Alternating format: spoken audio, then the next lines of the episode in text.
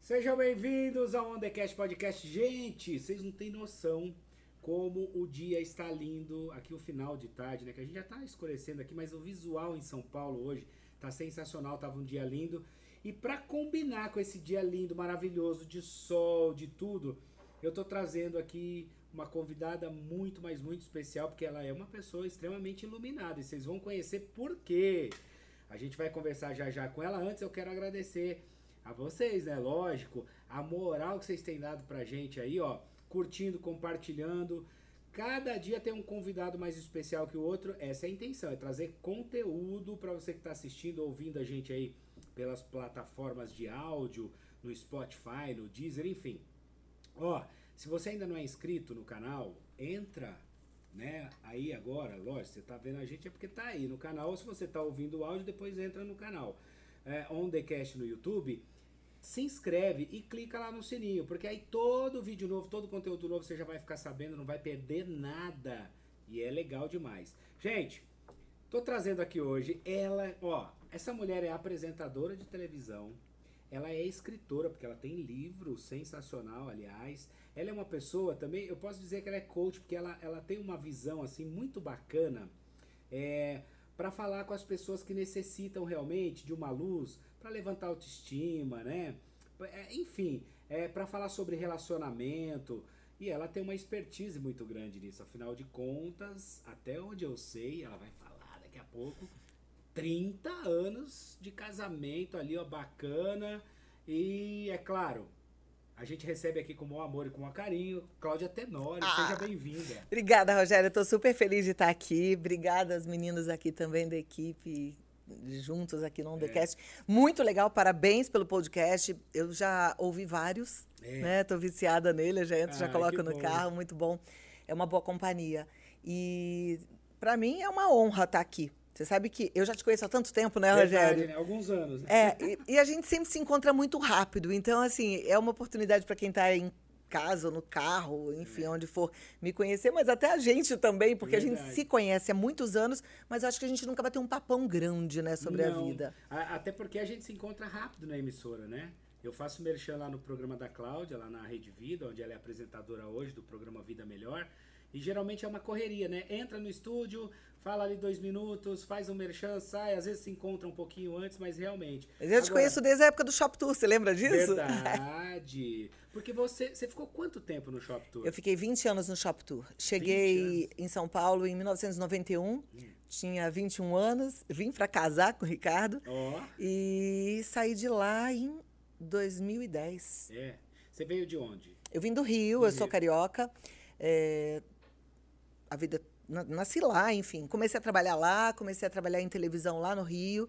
Eu fiz um programa chamado Vibração na TV Corcovado, que era um programa totalmente diferente do que eu já fiz na minha vida aqui em São Olha, Paulo. é. Que era um programa de surf, bodyboard e skate.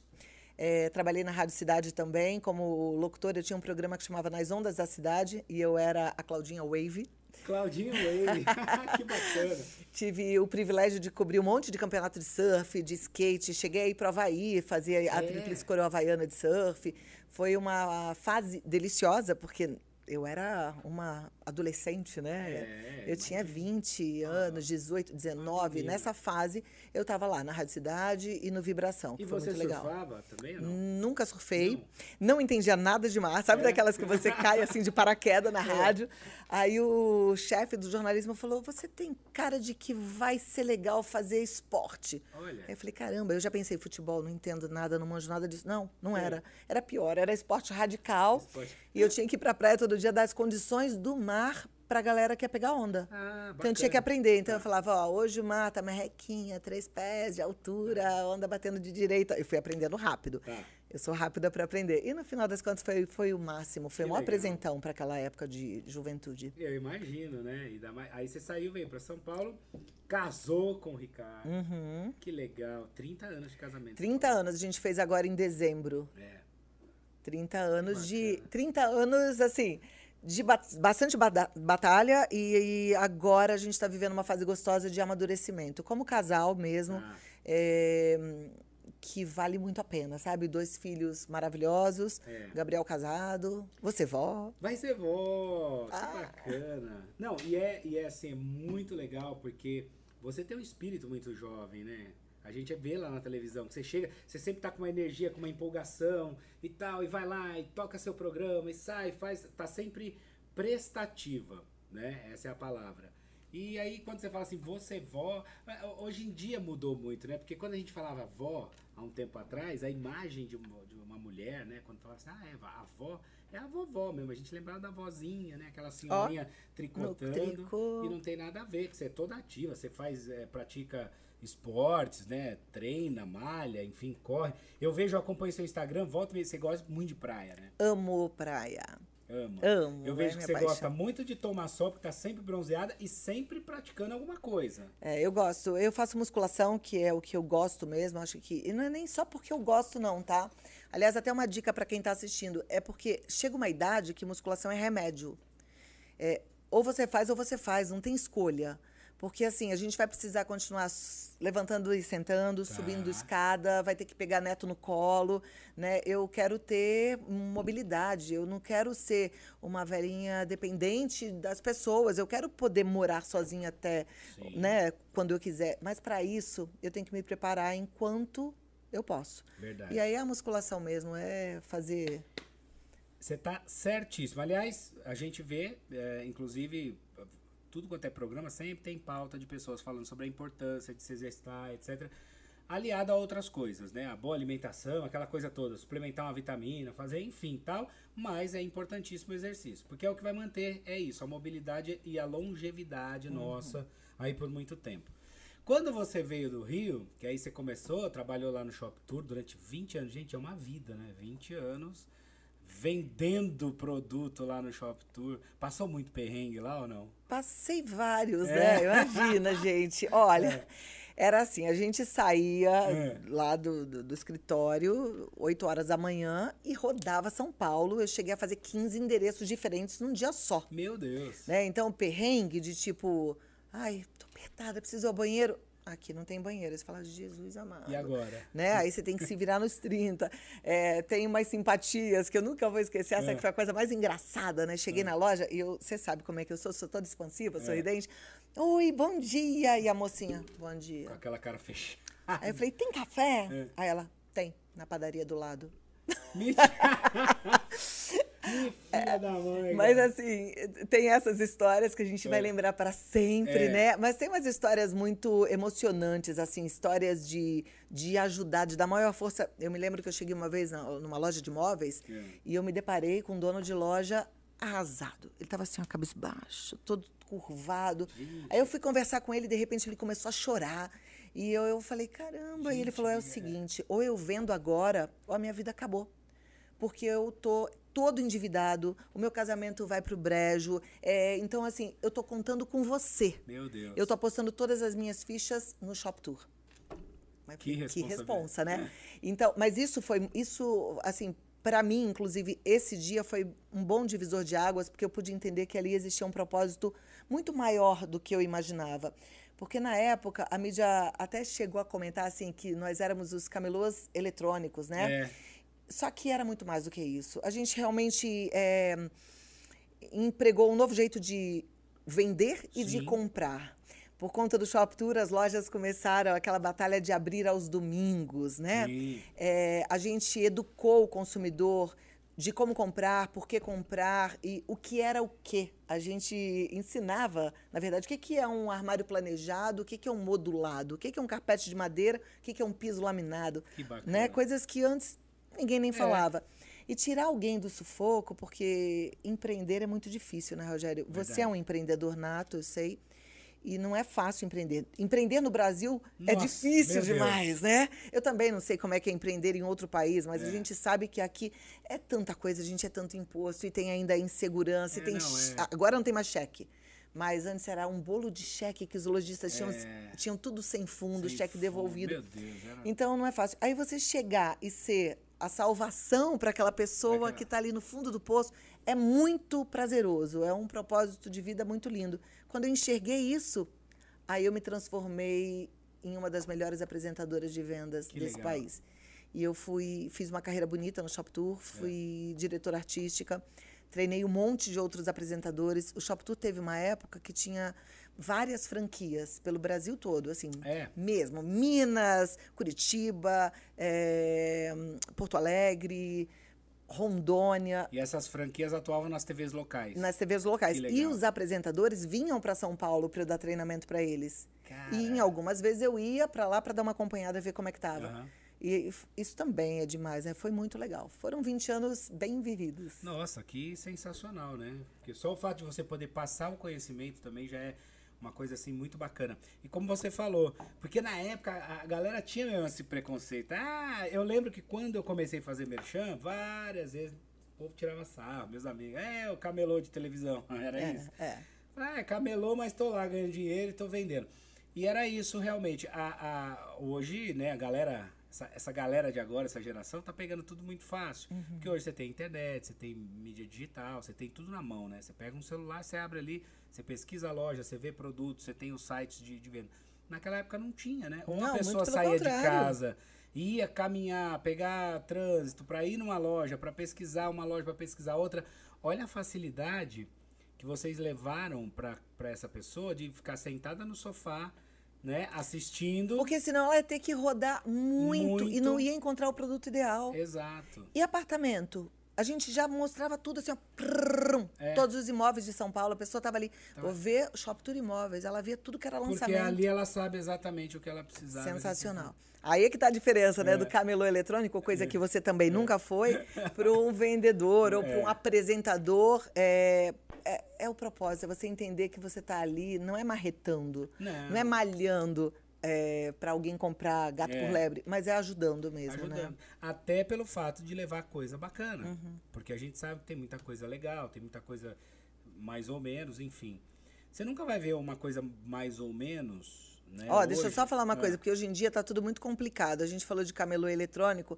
Gente, esse era o termo que era usado na época pela mídia. Isso. Mas eu tenho o maior respeito por todos os vendedores ambulantes, de coração Claro. mesmo, tá? Eu fui uma adolescente que fazia a minha caixa de brigadeiro levava na escola. Eu fui É. sacoleira, ia na rua Santa Clara 33, lá na, em Copacabana, comprava roupa e vendia para as minhas amigas. É. Que legal. Então, não é para ninguém ficar ofendido, porque às vezes a Sim, pessoa é. fala, Ah, nossa, camelô. não, Falou do camelô. amo vocês. Mua. Lógico. Aliás, é, poxa, o- um dos maiores exemplos hoje, que é o Silvio Santos, começou como camelô. Exatamente. E é o dono de uma das maiores emissoras do Brasil. E você tá falando aí, ah, que eu fiz isso, que eu, eu lembro também. Eu, eu, eu, eu vendi de tudo na minha vida. Eu comecei vendendo torta na praia. Torta de quê? Torta de frango, de coisa, sabe? Torta. Você que torta. fazia? Não. Senão eu já ia falar, por que nunca fez uma pra gente provar, né? Mas eu sei, um dia eu posso fazer. Então, assim, isso é bacana. Aí, poxa, você ficou se- se- esse tempo todo lá no Shop Tour. Quando você saiu do Shop Tour, aí você já foi apresentar o programa? Eu já fui. Foi assim, Hum. é, o Shop Tour estava acabando. Como eu era diretora da parte artística, Tá. a gente fazia reunião semanal e a gente que estava ali na diretoria sabia que o Shop Tour ia acabar. Né? A gente estava com dias contados. A gente teve uma série de motivos para fechar a emissora e a gente sabia que ela estava à venda e que É, Ia acabar. E que uma hora ia... Então, eu já fui me movimentando com o aval do Galeb, que sempre foi um grande amigo, uma pessoa que eu tenho uma gratidão enorme, assim, e muito respeito mesmo.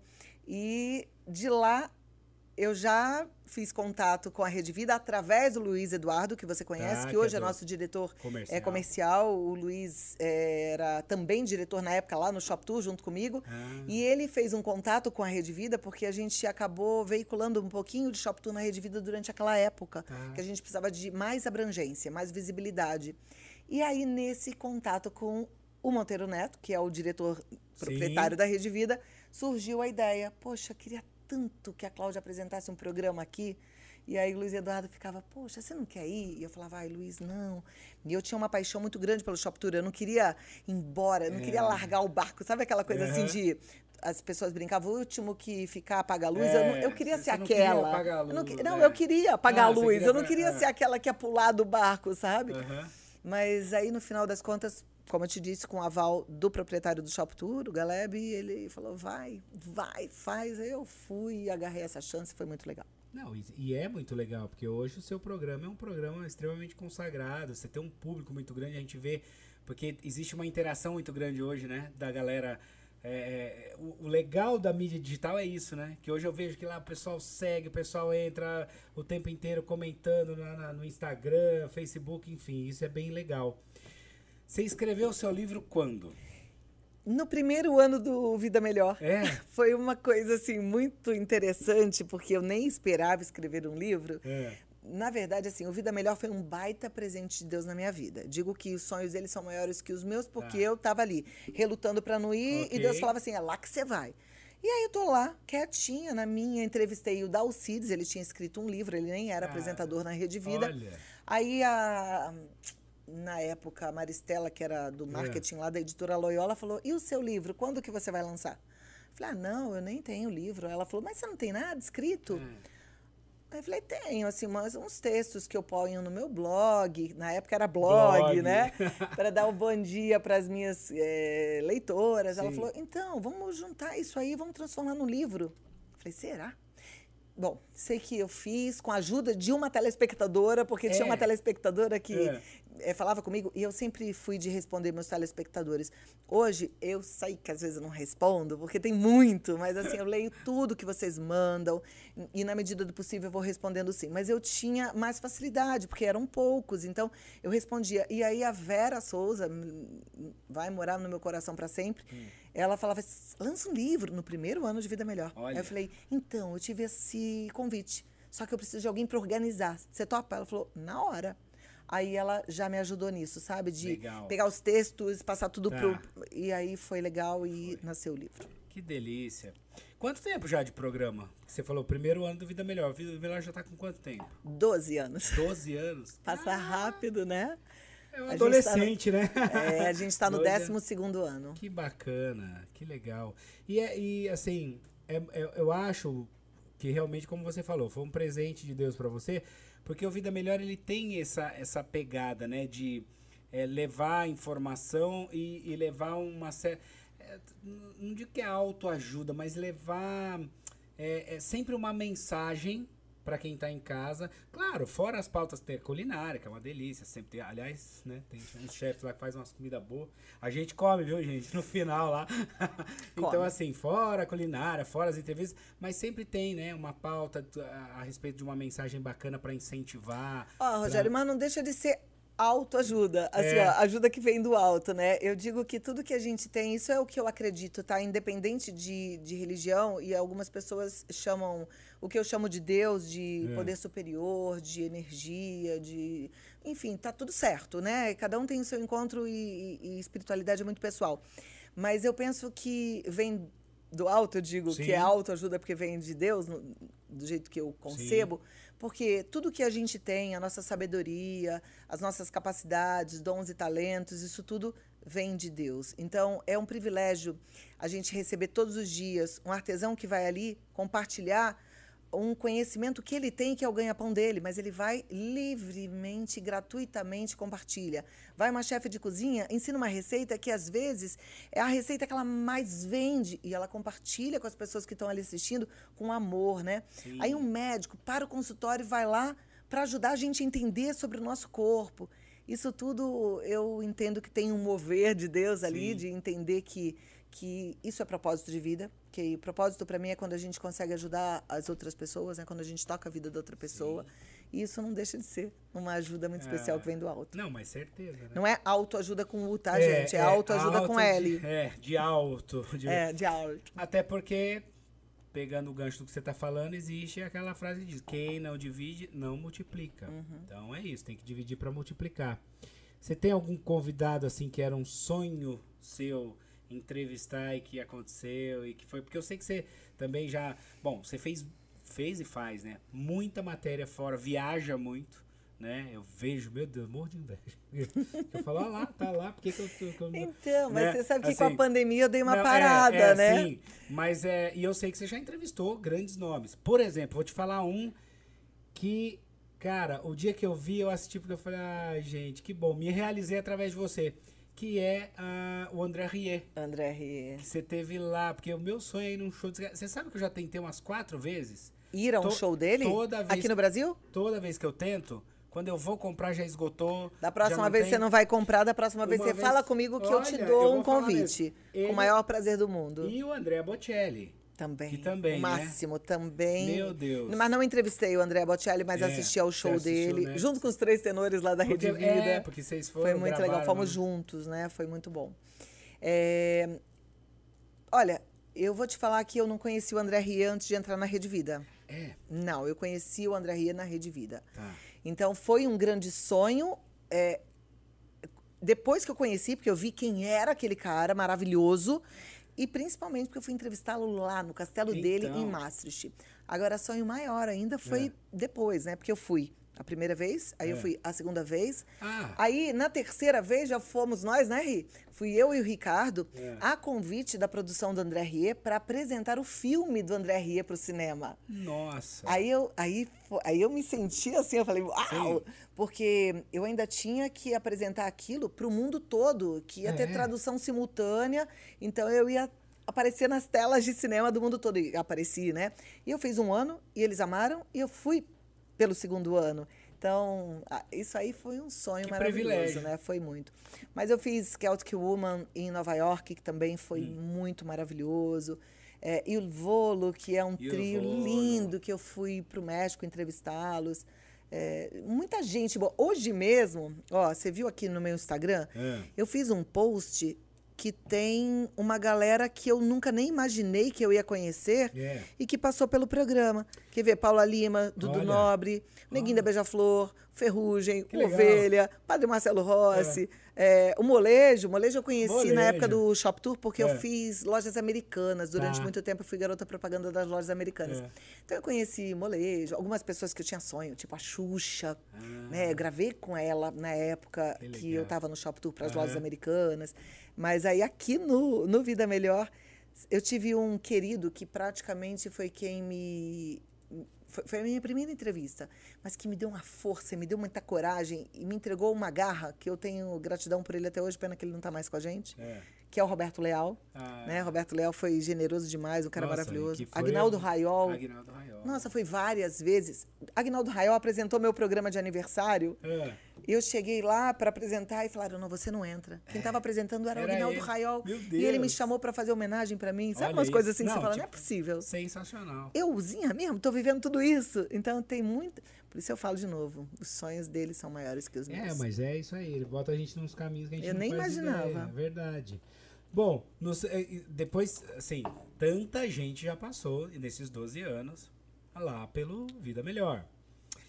A gente sabe que programa ao vivo sempre tem, às vezes, rola um perrengue, né? Alguma coisa inusitada. Você lembra de alguma coisa assim que você falou, meu Deus, o que aconteceu um dia no ao vivo? Eu sei que foram várias. É, tem né? vários perrengues, mas assim, perrengue que me deixou desesperada, É. assim, de suar, foi uma ginecologista, uma mastologista. E aí eu queria falar sobre. Não, eu estava falando sobre sexualidade, é, na- não na terceira idade, mas assim, na maturidade, né? Não só na terceira idade, mas na maturidade. E ela começou a falar em relacionamentos mais longos, que às Ah. vezes o relacionamento esfria. Então, ela, como ginecologista, para explicar um pouquinho sobre queda hormonal.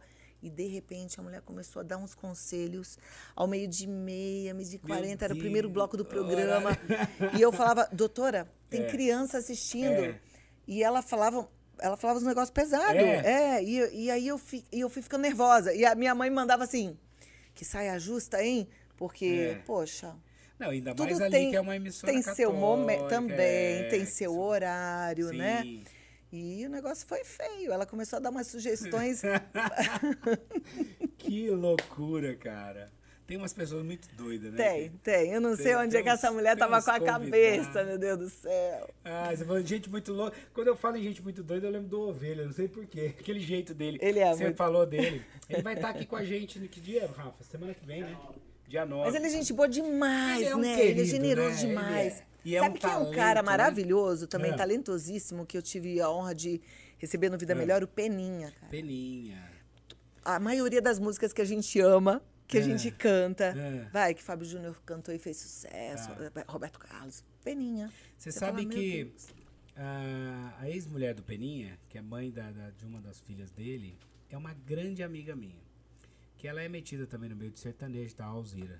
Volta e meia, às vezes, quando eu ia lá na casa dela, ela falava do Peninha e tal. Aí ela até falou um dia, ela falou, ah, o dia que você quiser, eu ligo pra ele, ele vai na coisa.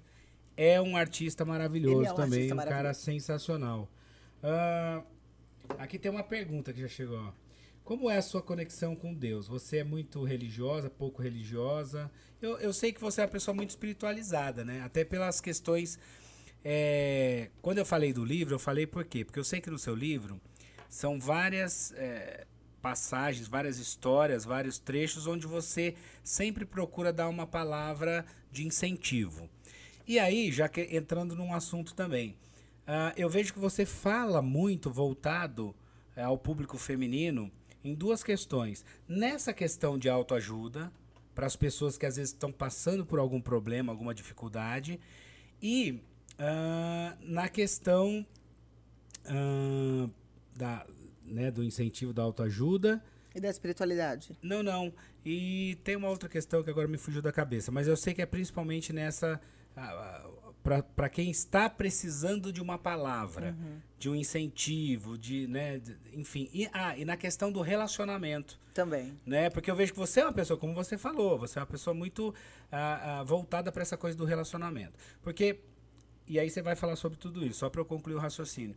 Ah, porque hoje em dia a gente vê que o relacionamento ficou uma coisa muito superficial, né? Não, não tô generalizando, porque, claro, tem gente ainda que... Aliás, tudo que a gente falar É. aqui, gente, não é uma verdade absoluta, sim, né? sim, a gente fala, né? Tem, baseado- tem exceções, Tem cada caso é um exceções, exato. caso, mas de modo geral. Mas né? assim, de modo geral, os relacionamentos hoje, como, como tudo, né? Eu tô falando de relacionamento, mas como tudo. Tá uma coisa muito superficial, muito rasa. Uhum. Porque as pessoas estão com uma velocidade muito grande, até por conta de, de, de internet, essa coisa, a gente viver nessa loucura, trân- principalmente quem mora em cidade grande, né? Trânsito, loucura, internet, é, é WhatsApp o dia inteiro, é isso, é mídia, tal, tal. Aí começa a jogar isso pra vida. E fica uma coisa rasa. Então, assim, conheci uma pessoa. Aí tô ali, primeira, né? Todo começo é lindo, né? Tô, ai, tá, tá. Daqui a pouco já pintou um problema em um negócio, a pessoa, ao invés de talvez sentar, conversar, resolver, não, já, ah, não, não serve pra mim, troca, vai. Então, assim, duas questões. Essa questão dessa, desse incentivo para as pessoas que estão passando por um problema e a questão do relacionamento. Eu queria que você falasse um pouco sobre isso. Tá, e aí não vou responder essa daí? Não, sim, já tá incluído Tá junto, tudo- né? Porque assim, Olha- olha a como que é a sua, confusão. como que Mas é a tá sua bom. conexão? É, porque eu, Deixa eu, emendei. explicar. É, deixa eu falar uma coisa de cada vez. Tá. É, minha espiritualidade, é, é o que eu falei. Espiritualidade, para mim, é uma coisa muito única e pessoal, né? O meu encontro com Deus é muito único e pessoal. Uhum. Eu tenho uma história religiosa, Tá. é, de, de estudo bíblico, né? De ir à Que legal. igreja. Eu sempre gostei muito. É, durante um bom tempo, eu frequentei a igreja de ir todo domingo, bonitinho, principalmente na época que os meus filhos eram mais jovens. É, mesmo ah, assim, agora, meus filhos gostam também, a gente vai. Com a pandemia, eu dei uma parada. Tá. Tá, então faz um tempinho que eu não vou, mas é algo que, que me faz muito bem. Eu gosto muito da comunidade, eu gosto muito da comunhão. Mas eu entendo que são duas coisas muito distintas. Tá. Religião é uma coisa, espiritualidade é outra. Sim. Né? Então é muito importante a gente estar lá, ligado a essa comunidade, mas não basta. Por isso é que eu sempre falo assim: tem que ter seu tempo com Deus, de abrir, de rasgar o coração, porque senão a gente fica legalista, fica só um, um religioso frio e distante do que de fato faz sentido, né? Que é a gente refletir Deus. No Tá. meu caso, que eu sou cristã, refletir Jesus. É, então, respondendo essa primeira Tá. pergunta. Em relação a, a relacionamento, tá? Que, que eu acho que é uma coisa importante de falar. Você falou que as pessoas hoje estão muito rasas, né? Elas se apaixonam e elas estão ali empolgadas e depois tem um problema, elas já desencanam. Eu penso que está todo mundo muito voltado para o espaço curto de tempo, né? Para o curto espaço de tempo. As pessoas não estão pensando a longo prazo. E, e eu acho que esse é o maior problema, porque a gente vai viver, a expectativa de vida aumentou, a Sim. gente vai viver muito. Então, eu acho que a pergunta que as pessoas deveriam fazer era assim: o que, que eu quero lá na frente? Eu estou indo para esse lugar? Ou o que eu estou fazendo vai me levar para outro lugar e esse lugar eu não gosto? Né? Isso é uma coisa que eu acho que falta. É, falta até dos pais direcionarem seus filhos, porque assim a gente está construindo o nosso futuro, né? Eu falo muito isso no programa, Uhum. que a gente não pode ficar olhando o passado, porque senão a gente adoece com depressão. A gente não pode ficar olhando só para o futuro, porque vai gerar ansiedade. Tem que viver o presente, mas tem que desenhar hoje aquilo que a gente um dia quer colher lá na frente. Então é viver o presente desenhando bonitinho, mas sabendo que a gente vai chegar lá naquele lugar. Então, por que, que eu estou falando isso? Porque se você fica só movido pela paixão, você olha, se encanta, se apaixona, tem um problema e você desiste, você não vai construir relação nenhuma. Vai chegar lá na frente, quando você tiver eh, mais velhinho, você não vai ter uma pessoa que vai dividir a vida com você. Você não vai ter um companheiro que vai lembrar dos momentos contigo, né? Eu, eu sou casada há 30 anos e eu acredito no amor, no, no- não no amor. Eu vou explicar até acredito no amor, mas não é isso que eu quero falar. Tá. Eu acredito no, que o casamento é para sempre. Não acredito que casamento possa ser eh, quebrado. Eu acho que casamento é para sempre. É algo muito, muito sério o que você se compromete num casamento. E, e por que, que eu acho isso e gosto de difundir essa ideia? Porque quando você entende que o seu casamento é para sempre, você batalha por ele. Então é assim. Eu e o Ricardo, a gente está casado para sempre. Não, não é que sempre foi assim, não, tá, gente? Isso é uma coisa que a gente foi construindo na maturidade, da- é. porque eu já tive perrengues altíssimos da gente pensar em se separar 500 vezes, a gente até já se separou por 40 dias, uma época, porque eu já fui uma pessoa diferente, impulsiva, Aham. né, ansiosa, enfim. Mas hoje eu entendo assim. Eu já decidi com ele que o nosso casamento é para sempre.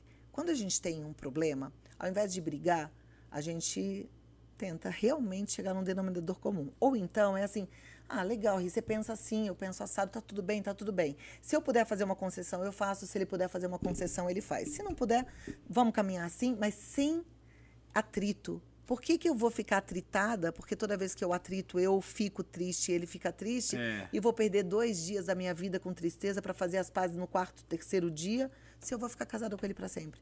Então, quando eu entendo que meu casamento é para sempre, eu batalho por esse relacionamento. Aí eu amadureço esse relacionamento, sabe? Eu torno isso isso forte. E quando eu falei assim que, né, que eu acredito no amor e acredito, É. é. porque as pessoas têm ideia do amor emoção, né? O amor emocional é esse amor da paixão. Tá. A gente conhece e se apaixona. E é uma delícia estar apaixonado. Sim. E a gente deve se apaixonar várias vezes estando casado, mas vai se apaixonar e desapaixonar pelo mesmo marido, tá, gente? É. Não é que vai se apaixonar por fora, não. É, É. pelo mesmo marido. Mas tem fases que eu tô apaixonada pelo Ricardo, tem fases que não, que o casamento ficou mais morno. E, e amar não é paixão. Amar é decisão. Amar é atitude, sabe? E quando eu falei para ele um dia, eu prometo te amar até que a morte nos separe, é assim, eu prometo te aceitar como você é até que a morte te separe. Eu prometo te amar do jeito que você vai se sentir amado e não do jeito que eu quero te amar. E ele fez a mesma coisa, então a decisão também é essa. Eu prometo te amar como você se sente amada. E é uma coisa que eu tenho comentado muito. Eu tenho lido um livro. Aliás, eu já li esse livro umas cinco vezes, mas agora ele caiu como uma luva, assim. As cinco linguagens do amor. Esse livro é fantástico. É. Ele fala que cada um tem uma linguagem específica de amor, uma linguagem primária, né? A gente pode até ter mais, mas tem uma primária. Se você, por exemplo, são cinco linguagens de amor. É, contato físico, presença, tempo de qualidade, presente e palavras de afirmação. Existem essas cinco linguagens de amor. De repente, a sua linguagem de amor é contato físico. Você Tá. gosta do abraço, do beijo, do sexo. E eu gosto do serviço. Eu gosto que você faça alguma coisa para mim, que você eh, me sirva, que você faça um cafezinho, que você lembre de colocar a toalha ali no lugar, ou Tá. compre um negocinho que só você sabe que eu, né? Tá. Aí, esse é o meu jeito de amar. Então, eu faço tudo isso por você. E você só vai se sentir amado se eu te fizer um monte de carinho. Aí eu não vou Cara, fazer, porque o meu jeito entendi. de chamar é outro. É Aí outro. você vai ficar com o seu tanque emocional, ó, lá na reserva. Cada vez você vai estar Tipo, mais "Ah, ela magoado. não me ama. Você não- vai achar que Nossa, eu não não me faz um carinho, Exatamente. coisa. É. E por um outro lado, essa pessoa do lado de cá que está acostumada a amar é, com Com serviço, serviço. ela vai achar, cara, o cara ele Pô, não, não faz faço- nada pra mim. É. Agora quer, quer ficar dando beijinho, quer ficar, eh, quer transar comigo. Não, eu quero que o cara cuide de mim. Eu quero que ele me ajude É. em casa, que ele também divida as tarefas. Então, você vê, são Olha que coisas que- que- fáceis de é. ajustar. Se a- o, o correto é a gente falar pro, um pro outro, né? E quando tá namorando, falar de que forma você se sente amado, né? E assim, eu te faço Sim. se sentir amado. É, porque tem gente que se sente amado se você ficar se declarando ou falando coisa bonita, ou cantando. É, porque não adianta. Eu me lembrei E até a- do, é. do- Eu me lembrei de um negócio que a gente vivenciou juntos, que foi o casamento de uma amiga, que ela falou assim: Eu prometo te amar do meu jeito. É. né, e, É. e vou receber seu amor do seu jeito. Na- É. Não! Porque se eu te amar do meu jeito. Opa, Pode perdão. ser que você Pode não- ser que você não se sinta amado. É verdade. Então, assim, eu prometo te amar do jeito que você vai se sentir amado. Porque, cara. Cara, isso, Isso isso, é amor. faz muito sentido. Isso, assim, é, é, exatamente o que talvez precise pra pessoa é, viver bem, viver feliz, porque é isso. E com tanque emocional cheio, Cheio. Rogério, a gente tá feliz. É. Aí a gente dá o nosso melhor. Aí a gente é aquela pessoa apaixonante. Aí é por Legal. isso que eu falo, a gente se apaixona de novo pelo marido, ele se É. apaixona por você. Aí depois vem um problema, porque a vida é cheia delas, né? A gente tem filhos, tem conta pra É. pagar, Ixi. tem frustrações. Não, tem, aí dá aquela normal. desanimada, mas depois volta de novo, né? E, e fica essa coisa gostosa. Você comentou sobre a questão do relacionamento, babá, e tem, ah, né, tem de tudo, óbvio, e tem a época que o amor dá uma esfria, morna, né? Fica morno. Quando o amor fica morno, quando esse relacionamento, por exemplo, o que, que você faz? Ou, qual- ou qual que é o caminho é, para que a pessoa possa. Esse, esses exemplos que você citou seria um dos caminhos? É, um dos caminhos eu acho que é esse, a gente sempre ter essa conversa franca, Tá. ver se, o, se, todos, se todos os lados estão com o tanque emocional abastecido. E uma outra coisa é a gente realmente se dedicar. Porque, como eu falei, Hum. amor é decisão e é atitude. Então, assim, pô, se eu te amo, eu vou ter um tempo com você. Se eu te amo, eu vou fazer uma viagem eu e você. Sim. Se eu te amo, eu vou parar para te ouvir. Se eu te amo, eu vou, eu vou investir nessa relação. Né? E num relacionamento duradouro, É. mais do que tudo isso, porque isso tudo às vezes fica meio pro lado romântico, a gente precisa de, de atitudes práticas e também de muita criatividade. Sabe? É, ter um relacionamento franco, ter um relacionamento divertido, é, fazer coisas diferentes, passear mesmo. É, um dia falar assim: ah, vamos acampar hoje na sala, É. vamos fazer uma sessão pipoca no chão, entendeu? Enfim, inventar. Tem que inventar coisas. Se a gente ficar sempre fazendo tudo igual, a vida fica chata. Né, Eu falo no programa, às vezes, para as mulheres fazerem a tal da mesa aposta, que hoje está muito na moda. Ah, E por que fazer a mesa aposta? Porque está é na isso? moda? Porque vai postar no Instagram? Não. Ah, mesa aposta? Não tem mulher. Não, sei se você já foi dessa fase, mas na minha casa, às vezes, botava uma toalha de qualquer jeito. Não na, quando eu, na casa da minha mãe, né? Aham. E às vezes a toalha já estava até suja e virava do lado do é, avesso, bota os pratos é, de qualquer jeito, tá tudo é, bem. Tá ah. tudo bem, né? Não! Esse momento tem que ser um momento gostoso, degustado. E aí você vai e capricha, faz a mesa. Coloca um jogo americano, coloca um suplá, coloca um prato bonito, coloca Sim. o talher arrumadinho. Faz um porta-guardanapo, você mesma, É. pega um artesanato aí e faz, bota uma flor. E, ah, aí você chama a galera para comer. Aí o filho não vai fazer assim, ah, beleza, vou comer no meu quarto. Porque ele viu que a mesa tá bonita, tá posta, que você caprichou.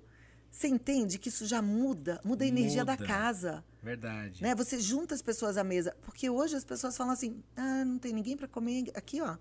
Vai um pro quarto, outro É, pro outro, pro outro, todo mundo come na frente da cada televisão. Um come jogando videogame, o outro come assistindo Mais ou menos. Experimenta fazer uma mesa bonita. É. Experimenta fazer uma comida diferente. Né? Não, e- Cria situações gostosas. E assim, você não precisa ter nada demais, Não, né? Só nada. Pega o que você tem aí mesmo. É, é, é- é mais uma, a, questão de arrumar, né, Cláudia? claro. Arrumar bonitinho, colocar ali. Aliás, no programa sempre tem as dicas mesmo de Sempre artesanato, tem. de coisa... Tem coisa tão simples e tão barata que você usa até coisa que você tem na sua casa pra você fazer que Uhum. fica tão legal pra poder é, é, criar uma situação dessa, né? Exatamente, dá para criar muita coisa. Dá para virar essa taça aqui e transformar ela num castiçal. Bota uma Olha. velhinha em cima e pronto. É, é verdade, ó. É. Olha lá. E Põe coloca ainda uma florzinha aqui embaixo. Olha lá. Já vai ficar toda bonitinha, tá vendo? Muito bem. Se você não tem uma taça, você pode fazer isso até com um copo. Pode fazer com um copo e vai ficar bonito Vai do ficar mesmo bonito jeito. do mesmo jeito, O importante é a gente realmente dar valor para essas, essas coisas pequenininhas. Parece que é pequeno, parece que é besteira, mas é essa besteirinha que vai dando colorido para a vida. E para a vida do casal é a mesma coisa. É, o, o Ricardo, ele é muito legal nisso. Ele é criativo, ele volta e meia acha uma coisinha que ele gosta, acha que eu vou ficar bonita, compra para mim, cria umas situações gostosas, românticas, é, excitantes, porque tem que ter isso tudo, Tem que ter. né? E a gente tem que é, ser aberto para ter um relacionamento rico né? e não um relacionamento chato e muita conversa, né? Eu acho que a sinceridade Hum. num casal é, é uma coisa muito legal. E eu entendo que tem algumas famílias, alguns casais que têm umas barreiras e que não conseguiu quebrar isso no começo. Mas dá tempo de quebrar essa barreira, sabe? A gente, a Bíblia fala assim que a mulher é inteligente edifica a casa e a tola destrói com as próprias mãos. A gente tem uma coisa que é a sabedoria de sacar a hora certa de falar e a hora certa de se calar. Aham. E a gente não usa quando a gente não quer. Muitas vezes eu já fui ins- insana, insensata, de falar na hora errada, de deixar o Ricardo irado, irritado. E assim, porque eu não quis prestar atenção na minha capacidade de perceber o momento certo. Mas se a gente quiser perceber o momento certo, a gente vai buscar aquele horário certinho para bater um papo e falar. E outra coisa, falar do seu sentimento e nunca acusar o outro, né? Eu acho que é importante que ver uma coisa que vai te lembrar, em vez de fazer assim, ó, você, você lembra que tem É. três dedos aqui para você, então Exato. é de você que você fala, não é dele, É, sabe? quando você aponta um dedo, Cê- três estão três voltados pra você. Então, assim, exatamente. eu tô me sentindo assim, eu sinto falta disso, eu gostaria daquilo, eu sinto desse jeito. É a né? sinceridade também naquilo que E fala. do seu né? sentimento, sem acusar. Porque quando a gente acusa o outro, a gente constrói um muro, uma barreira. É. Ninguém gosta de ser acusado. E a gente acusa um homem, ele né, se retrai. É, ele, Sim, não, também. E ele se arma já, Cê- claro, para se defender. Todo ser humano, né? O, o ser e ainda humano bem, tem- né? Porque também É, se o homem não é, se arma para se defender depois de uma acusação, você vai achar ele um é, banana. Exato. Né? Você sabe uma coisa que é, eu sempre é, tive isso também como né, um conceito, a questão da sinceridade no, no, no seguinte sentido. É, quando você começa um relacionamento, muitas vezes a pessoa não usa 100% de sinceridade e não é nem questão, ah, você não, não é que você está mentindo para o outro, mas por exemplo, eu, eu adoro comer, sei lá, vou citar alguns exemplos, eu adoro comer pé de galinha, eu adoro passear e pescar e ir pro meio do mato. Ah, eu, sei lá, não gosto, por exemplo, eh, de perfume floral. Enfim, citei esses exemplos. Aí, comecei a conhecer a pessoa, comecei a me relacionar. Aí a pessoa chega com aquele perfume floral, que eu sinto o cheiro, eu falo, pelo amor de Deus, tá lembrando a minha avó, mas aí pra ser agradável, amável e pra não coisar, né? Aí ai, ai, o cheiro, nossa, tá cheirosa, nossa, tá, entendeu? A pessoa começa a falar. Aí, por exemplo, a pessoa vira e fala assim, ai, nossa, é, sei lá, falamos sobre comida, ah, eu tenho nojo de pé de galinha agora. Eu falo, ah, eu também não curto muito não. Você entendeu? A pessoa a começa... É, Olha, eu nem começa- sei o que é isso, porque eu tenho um marido que ele é sincero ao extremo. É, então, assim, ele então é já- capaz de falar assim, E cara, aí- você é muito linda, mas esse perfume aí não gostei, não. Eu, é, eu entendo ele, porque eu sou muito assim, é o sincericídio Ele que o é povo fala. sincero. Só que o que acontece? Aí nos relacionamentos é isso. No começo, um finge uma coisa, o outro finge outra. Isso, ao meu ver, é muito ruim. Por quê? Porque depois, em algum momento, você vai ter que mostrar que aquilo, né? Aí você vai. E aí que eu acho que é quando aí começa o relacionamento, começa a ter mais intimidade. Começa... Aí no primeiro momento que a pessoa tá ali numa coisinha, ela fala, ah, porque esse perfume é horrível. Mas é Ah, por porque isso, você- Rogério, que a gente É. precisa primeiro se conhecer, se amar, É. para poder ser amado e amar alguém. Porque o que, que acontece? Quando você se ama, você se ama, você se aceita, você espera que Tá o outro certo. te ame, te aceite ou não. E se o outro não te aceitar como Ok. você, tá tudo certo, Ok. né? E eu acho que esse é o problema. As pessoas, elas têm medo de mostrar quem elas são. Porque no fundo, no fundo, elas não É. se amam. É isso. Tem medo de mostrar quem é. Ah, qual a sua opinião? Você falou disso, eu lembrei já de uma coisa na hora. Qual a sua opinião em relação por exemplo, hoje a gente sabe que a gente vive a era digital. Então, onde as pessoas passam a maior parte do tempo hoje, infelizmente, ou felizmente, enfim, sei lá, é dentro de mídia digital. É Instagram, é Facebook, é, é, é TikTok, é Twitter, enfim. E aí, o que eu tenho percebido? Cara, as pessoas parece que elas não se aceitam porque ela, você não vê a pessoa postar. Isso é claro, gente. Salvo as exceções, que é aquilo que a gente sempre fala, não generalizando, mas a maioria. Eu vejo uns posts da, da galera gravando vídeo, fazendo post, com 38 filtros, é aquela coisa que você olha e você fala, não é a pessoa. Aham. Ela postou uma foto com tanto fio, tanta modificação que não é ela. Aí eu penso, será que ela sabe que não é ela? Será que ela sabe que todo mundo está vendo que não é ela, que ela não é daquele jeito, que ela não tem aquilo, porque aí arruma no Photoshop, faz, etc e tal. Isso não é um pouco ruim? Isso não é uma coisa a, a se repensar? Porque é isso, aí a pessoa eh, finge ser o que ela não é.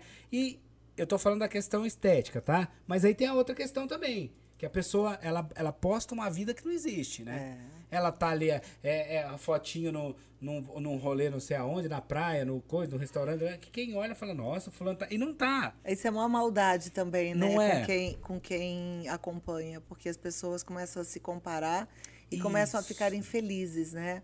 E aumentou muito o número de adolescentes É. procurando alternativas estéticas, cirurgias, Tá. etc. Eu tenho uma dermatologista que conta que as meninas chegam lá e falam assim: Doutora, tá vendo esse, essa minha foto aqui? É que eu tô com filtro, eu queria fazer assim, olha. Assim. Queria fazer uma, um preenchimento para ficar desse jeito, né? Assim, no começo é tentador. Porque às vezes você olha assim e fala, nossa, que cara feia que eu tô acabei de acordar, aí você bota um filtro e fala, uau, que lindo. É. Né? Eu, eu vou falar pra você que já usei. Atualmente, não, sim, eu todo fujo mundo, de filtro. é. Atualmente eu fujo de Mas é, filtro. ou- usar um né? Eu filtro le- outro é normal. Eu, eu digo acho assim, legal aqui tá existindo um eu me- exagero. Não, É. é. e eu acho mais legal é, é ser quem a gente é. né?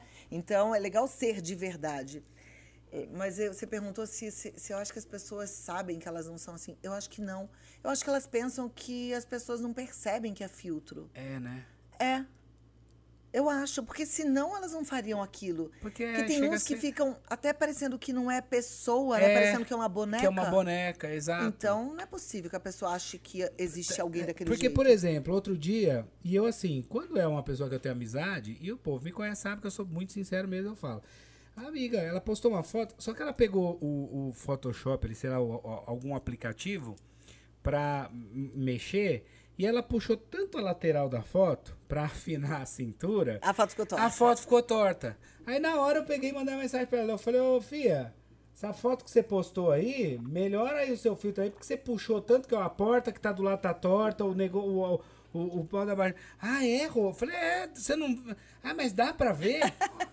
eu falei, meu, como que não dá pra ver? O negócio tá assim, ó. Então, assim. Aí eu fico pensando, eu falo, gente, será que isso já não começa a se tornar uma doença, um transtorno, algo do tipo? Porque... Existem muitos transtornos já ligados É. à, à rede social, ligado à autoimagem, né? Ligado a vício de, de rede social. Porque, na verdade, a Vicia, né? intenção é o quê?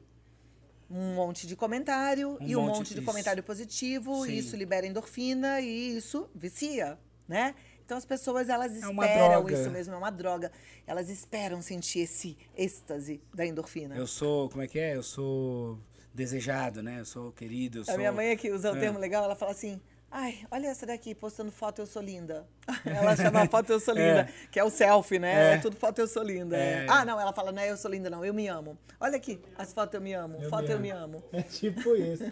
E outra, ah, e você falou disso, lembrei também de um detalhe. Eu vejo algumas pessoas que é muito louco isso. A pessoa, o, todas, as- você vai pegar mil fotos das da- dessa pessoa, as mil fotos, ela tá aqui e com, e com o mesmo perfil, com a mesma, porque eu acho que ela só se enxerga bem naquele, naquela posição, naquele perfil. naquele- Meninas, deixa eu falar, vocês são tão lindas como vocês Não são, é? né? É, tem uma coisa, uma máxima pra mim que é assim: não existe nada mais perfeito do que o dono da criação. Deus. Sim. Poder superior, perfeição. Tanto é que não existe nada mais bonito do que essa criação. Por pior que a gente já tenha feito com o planeta, ele é lindo, Maravilhoso, né? Ele é, é. estonteante. Exato. E a gente faz parte disso tudo. Sim. E o legal é que quando Deus terminou tudo que ele criou, ele olhou para tudo que ele criou, inclusive eu, você, ele falou: "Muito bom". Ele gostou do que ele fez. Então pensa, se É. a perfeição olhou para você, olhou para você e gostou, você é. É. linda, você é um grande feito. Então assim, Descansa. E não se compara. É, eu, eu li uma vez um negócio muito legal que fala que assim, a grama do vizinho Hum. não é mais verde, mas realmente parece ser mais verde. Porque quando a gente olha de cima e na diagonal, Tá. a gente só vê o verdinho. A gente precisa abaixar e ir lá para ver a erva daninha, as minhoquinhas, a Aham. formiguinha. Porque não tem ninguém melhor. É todo mundo igual. A gente está no mesmo barco, a gente é tudo gente. Eu falei bastante de casamento aqui ainda há É. pouco, né? Eu gosto sempre de falar, não é um, um- como é que fala? Uma, um sonho dourado o tempo todo. Eu e o Ricardo, a gente já teve tantos problemas, a gente enfrenta tantas dificuldades. Volta e meia a gente tem os nossos atritos, as nossas questões. Hoje, muito melhor do que ontem, obviamente, porque hoje a gente está mais maduro. Sim. Mas assim, não se compara, É. sabe? Tenha só em mente, assim, é, de fazer o seu melhor, né? De dormir todo dia pensando assim, pô, eu fiz o, Fiz meu, o meu melhor, melhor. Fiz com excelência. Não daria conta de fazer melhor do que eu fiz. E pronto. E tá tudo certo. É, tá tudo certo. Porque é isso, toda família tem seus altos e baixos, seus perrengues, o dia bom, o dia ruim, a discussão, a briga, Pode o amor. a. Claro que pode. Aliás, pegando este gancho, que você falou assim, é que não existe a família margarina, né? Tá, tá- tá até uma polêmica por conta disso, porque eu acho que o, o menino lá, o neto do, do Silvio Santos, o, o, o Thiago, no Big Brother, né? É, em um momento lá se desabafou com alguém lá e falou um monte, até meio que falou umas coisas relacionadas à família, ao próprio Silvio Santos, ao tio, etc. E ah, porque a família margarina não existe. É, mas claro que não, gente, é só no comercial da televisão. Porque é não, isso. nas fotos do meu Instagram É, também. é, não, mas assim, A minha família é a coisa É. mais linda. Não, gente, mas É. é, meu, né? Eu, não, eu não posso também falar nada, porque, Sim. assim, graças a Deus, meus filhos deram certo. sim, Né? Tudo certo com eles. Muito fofos, por que sinal. bom, né? Mas, assim, brigam pra caramba, tem problema. Exato. Tinha que mandar estudar, tinha que, Tinha que mandar- dava trabalho, sabe? É. Igual todo mundo. Não é? É isso. Essa coisa que você falou, das pessoas não se compararem, eu acho isso importantíssimo. Porque cada um tem uma história, cada um tem uma condição. E quando eu digo condição, não é financeira, não, gente. É condição mesmo, né? De tudo. Ah, então, dentro da sua realidade, tá tudo certo. Você não tem que comparar ao outro, a velocidade do outro, a, co- ah, por que que o outro já chegou lá e eu ainda tô aqui, e etc, etc. Hoje até eu vi alguma coisa sobre isso lá no programa, falando sobre a questão de a pessoa que se compara assim, olha, é, todos os meus amigos da, da escola, né, da época da escola, estão casados, estão com bom emprego, e eu tô aqui ainda sem sair do lugar e sem saber o que fazer. Então calma. A sua velocidade é uma, o seu tempo é um, o deles é outro. E não queira se comparar, se menosprezar porque ele chegou em tal lugar e você ainda não, porque cada um tem a- a- o seu caminho para trilhar. Por algum motivo você tá aí ainda porque talvez, né, falta um start alguma coisa, ou talvez você precise é, estudar um pouco mais, ou talvez você precise se preparar para alguma coisa, talvez você precise resolver outra questão, que aí entra a questão, né, interna, família, como você falou no começo, é, é pegar uma, uma é, um psicólogo, para tratar algum problema que você tem, algum bloqueio, que as pessoas têm, né? Muito bloqueio, que te segura. Por que, que você não tá indo? Porque tem um bloqueio ali. E É. aí? Ou às vezes é preguiça mesmo. Preguiça. E às vezes É. essas pessoas que despertam na gente inveja, Hum. que tem gente que tem um horror a essa palavra, né? Eu não sinto inveja. Desculpa, mas todos os seres humanos sentem inveja. Todos. Sim. Isso é comprovado cientificamente. Agora, o que você vai fazer com a inveja que é outra história. Que é outra coisa.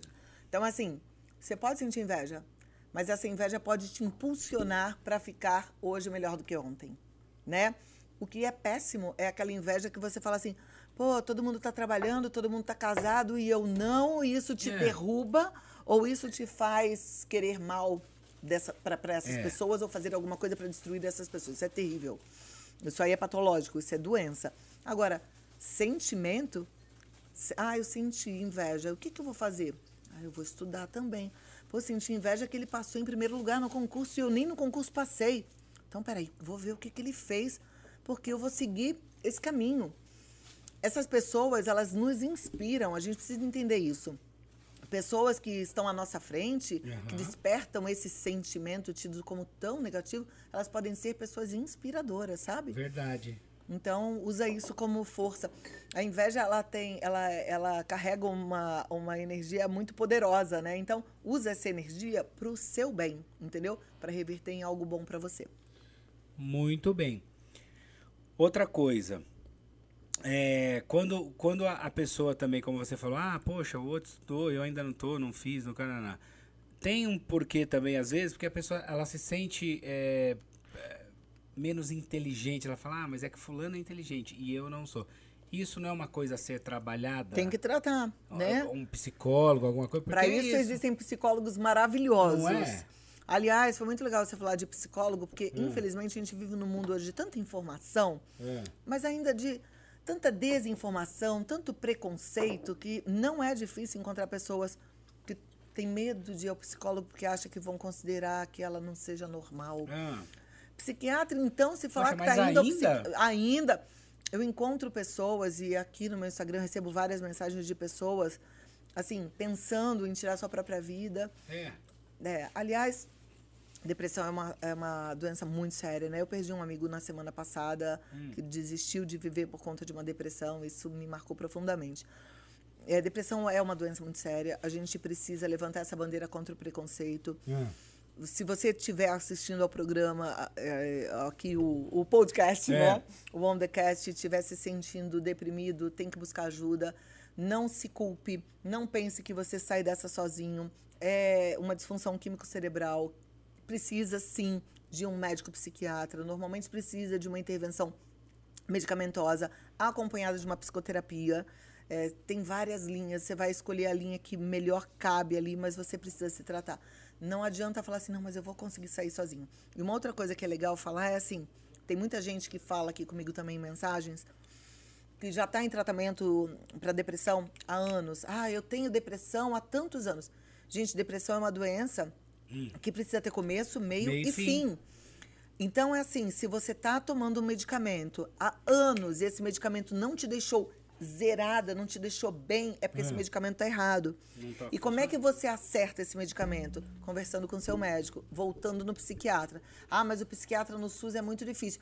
Insiste, entendeu? Precisa voltar, porque aí assim, às vezes é o medicamento que está errado, a droga, né, a composição dele que está errada, precisa Uhum. Errado. mudar e tem vários, várias classes de medicamento. Às vezes é a dosagem, A do dosagem. medicamento que precisa ajustar. Então tem que ter essa troca. E uma outra coisa que eu aprendi, e tudo isso eu falo como jornalista, eu me sinto no direito de falar Sim. com base nas entrevistas que eu faço, né, Claro. com os médicos diariamente. É, existe um tempo de tratamento, então o paciente ele começa o tratamento para depressão. Quando ele se sente zerado, vamos supor que depois de Ó, o remédio, o antidepressivo demora pelo menos 15 dias para começar Fazer a fazer efeito. efeito, tá? Primeiro 15 di- primeiros 15 dias, nada. Aí o cara se sente zerado, ótimo, com seis meses de Ah. medicamento. Ok. Desses seis meses, ele precisa esperar pelo menos um ano, um ano e meio, e aí fazer o desmame do medicamento e parar o medicamento. Tem gente que Então é um processo. né? larga no meio, tem gente que desiste. E por que, que a psicoterapia é importante? Porque às vezes o medicamento te deixa num nível de equilíbrio tão é, diferente do que você estava acostumado que você se sente, às vezes, bobo, inerte, enfim. Tem gente que não se enxerga, tem gente que nem era 100%, que ficou melhor, mas aí fala, não estou me reconhecendo, não quero. Então, por isso que é legal fazer essa troca com o médico e a psicoterapia para você se enxergar num novo modelo de ser, sabe? Que bacana. É um processo, né? Uhum. Eu acho que até a própria ansiedade da pessoa, né, já que, que, que nesse período que, que é o que você falou, 15 dias, talvez ela comece a usar o medicamento um, dois, no terceiro dia, meu, já não, tô sentindo, não tá dando efeito, esse negócio não funciona.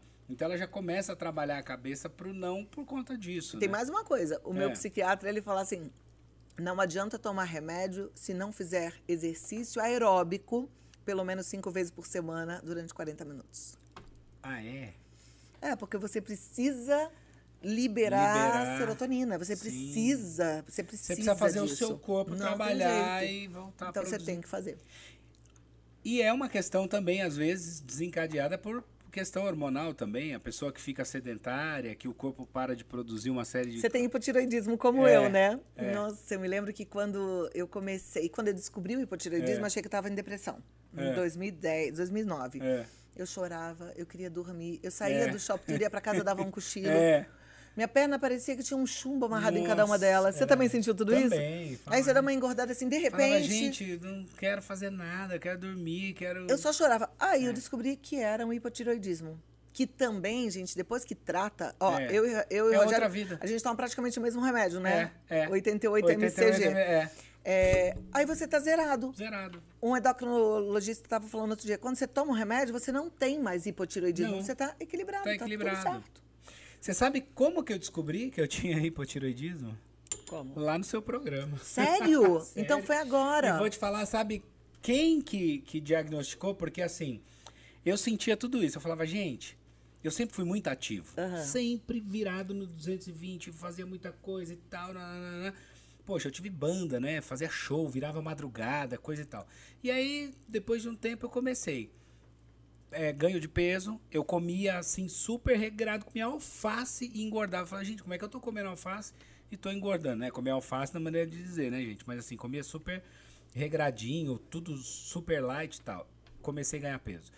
Tinha uma preguiça que era uma coisa e é uma coisa inerente ao seu querer. A cabeça quer fazer um monte de coisa, mas o corpo não responde, não é, É. isso? Você quer dormir, você sente sono, você tem preguiça, você quer chorar, você quer, você desanima, você falava, falava gente, pode aparecer quem for aqui agora com um milhão em dinheiro me convidar para ir pro Caribe, eu não quero, eu quero deitar e dormir.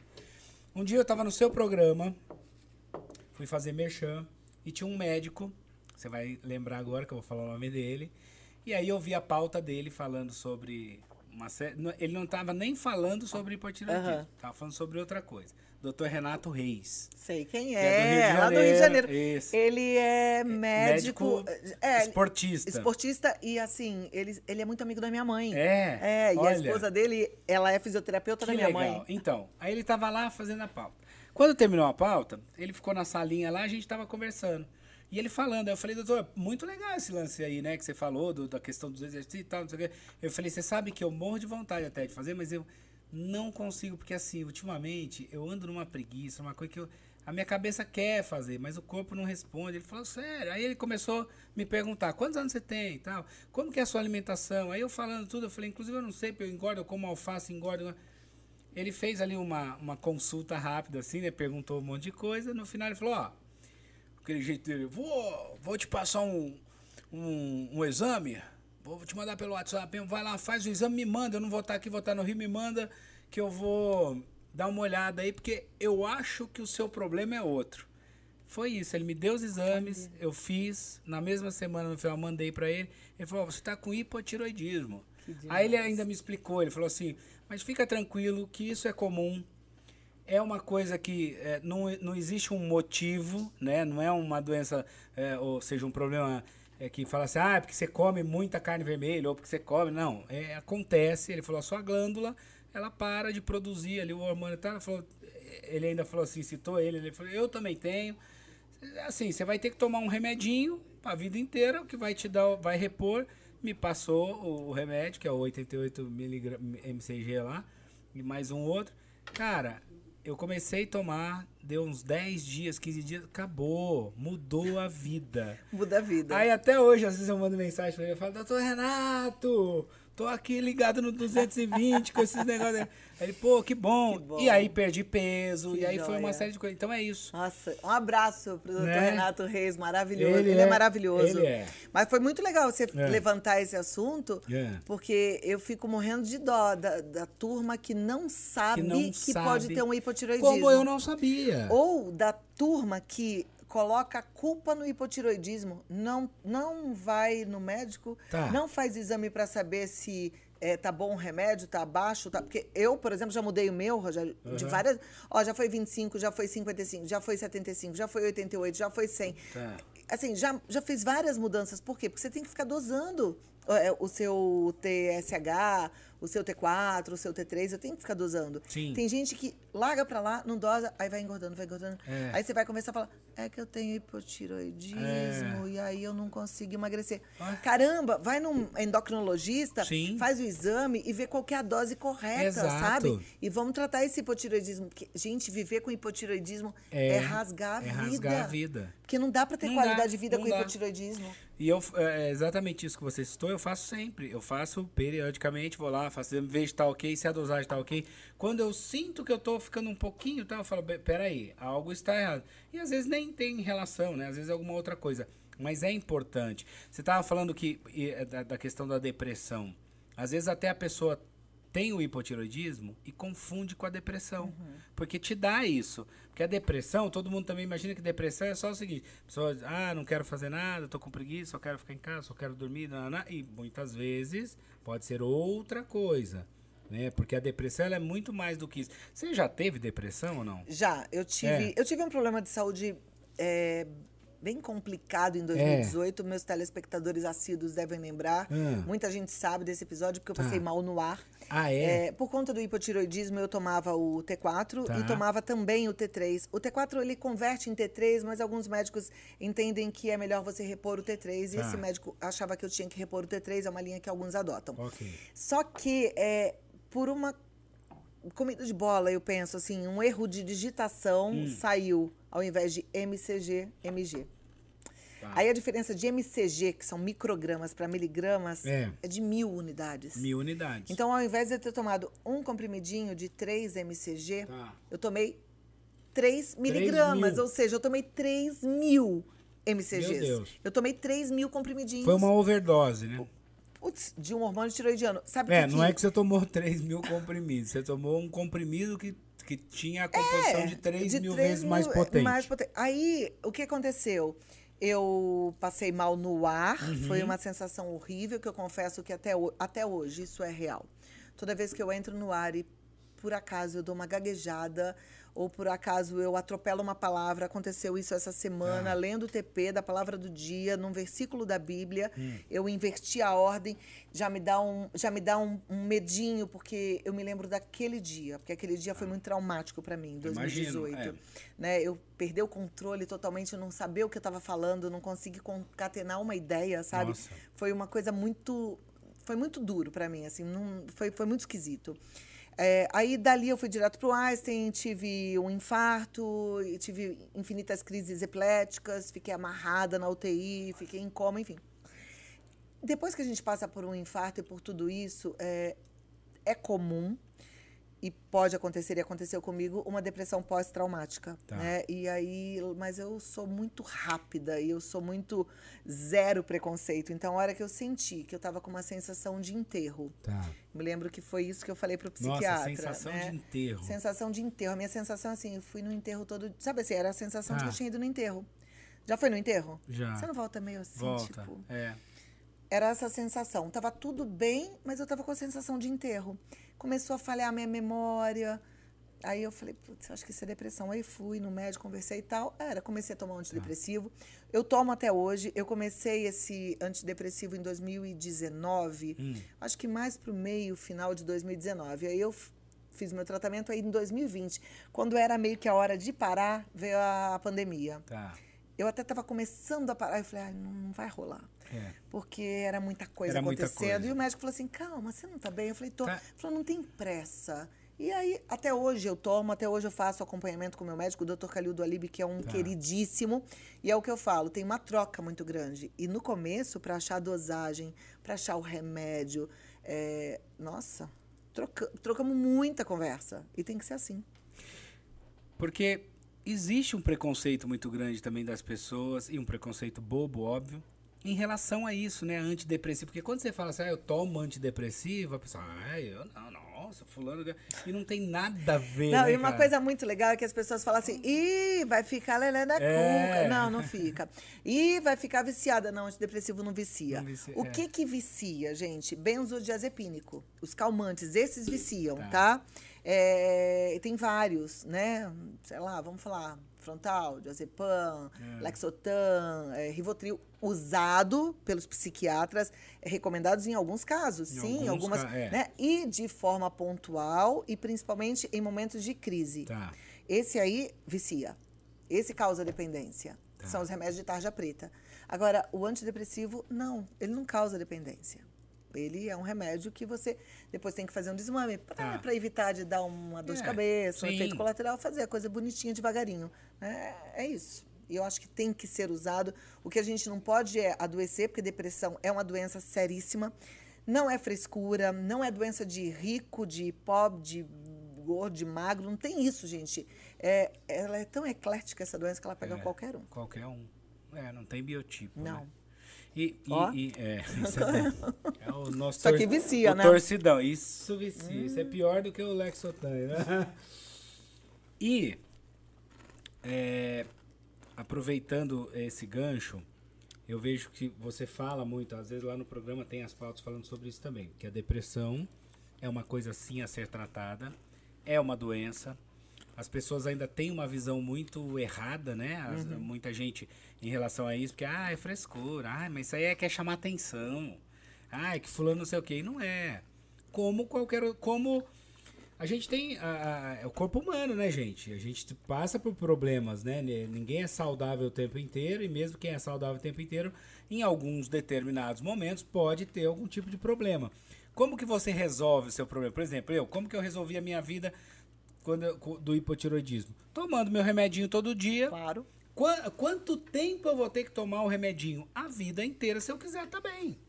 Por quê? Porque a minha glândula da tireoide não produz mais o hormônio. Aí eu cito até como exemplo, quando a gente fica lá vendendo os produtos é, né, no Merchan e falando, que é verdade. Então você tem uma série de coisas que o corpo não produz mais. Por algum motivo ele para, por algum motivo ele não produz. E aí, como que você equilibra isso? Você vai lá, você toma um suplemento, você toma o ômega 3, você toma lá o colágeno, você toma lá o quê? E nesse caso, preciso do remédio? Sim. Que o remédio, na verdade, é um hormônio sintético, já que meu corpo não produz, que eu mando pra dentro, ele faz o efeito e tá tudo certo. Exatamente. Como o remédio que você vai cuidar da sua depressão. Você tem que procurar sim ajuda. E você tem que tomar, porque ah, ah, às vezes até eu lembro de uma amiga é, que é uma pessoa extremamente depressiva, mas ela mesma tinha um preconceito com ela, porque às vezes ela tinha umas crises e a gente falava pra ela, sabe? As pessoas que estavam lá falavam, meu, você tem que tomar um remédio, você tem que... pro-" Porque a gente enxergava Aham. isso. Mas ela, não, não, não sou louca. Eu, eu- é, aí eu falava, como que não? Ela, Não, tá a mal, maior, tá morrendo, não loucura, quer tomar. a maior é. loucura é a gente não entender que É. o médico estudou para Pra- nos ajudar. Exato. né? Mas aí, por isso é que eu acho tão importante a- o acompanhamento do- de uma terapia. De uma sabe? De um terapia. psicólogo. É. Um bom papo.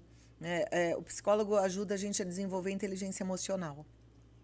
Isso é muito legal. Eu fiz terapia durante muitos anos da minha vida, muitos É. anos, assim. Eu fiz terapia com terapeutas diferentes em situações diferentes. Tá, Mas eu tenho certeza que eles me ajudaram no desenvolvimento da minha inteligência emocional que bom. que é aprender a lidar com essas, com essas questões. Aham. Né? A lidar com essas alterações de humor, com, com as nossas fragilidades, com as nossas necessidades. Eu acho que todo mundo deveria fazer, né? O, o- o bom seria todo mundo.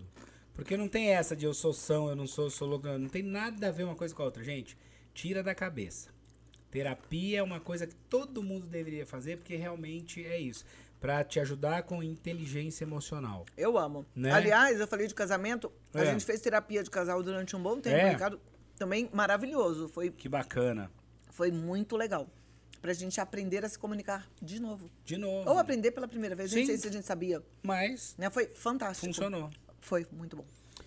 Tem uma pergunta aqui dizendo o seguinte: o que que qual a sua opinião sobre o BBB? Olha lá, Hum. O povo sempre enfia o BBB. E a exposição que causa na família. Ô, gente, eu durmo nove e meia. É?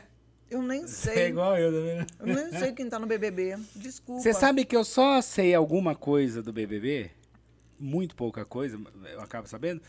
Por conta do programa, né? Porque aí às vezes eu tô lá na, Ah, porque lá- lá na Gazeta eles isso. fazem aquela roda eles da fazem a roda fofoca, da né? fofoca e fala só sobre isso. No Vida Então, Melhor a gente não tem não fofoca, tem, também é. não vai ter nunca. É. É, e assim, eu sei do BBB só porque de vez em quando minha filha fala que tem uma Jade lá, tem o do Silvio Santos, o neto. Tá. E não sei mais nada.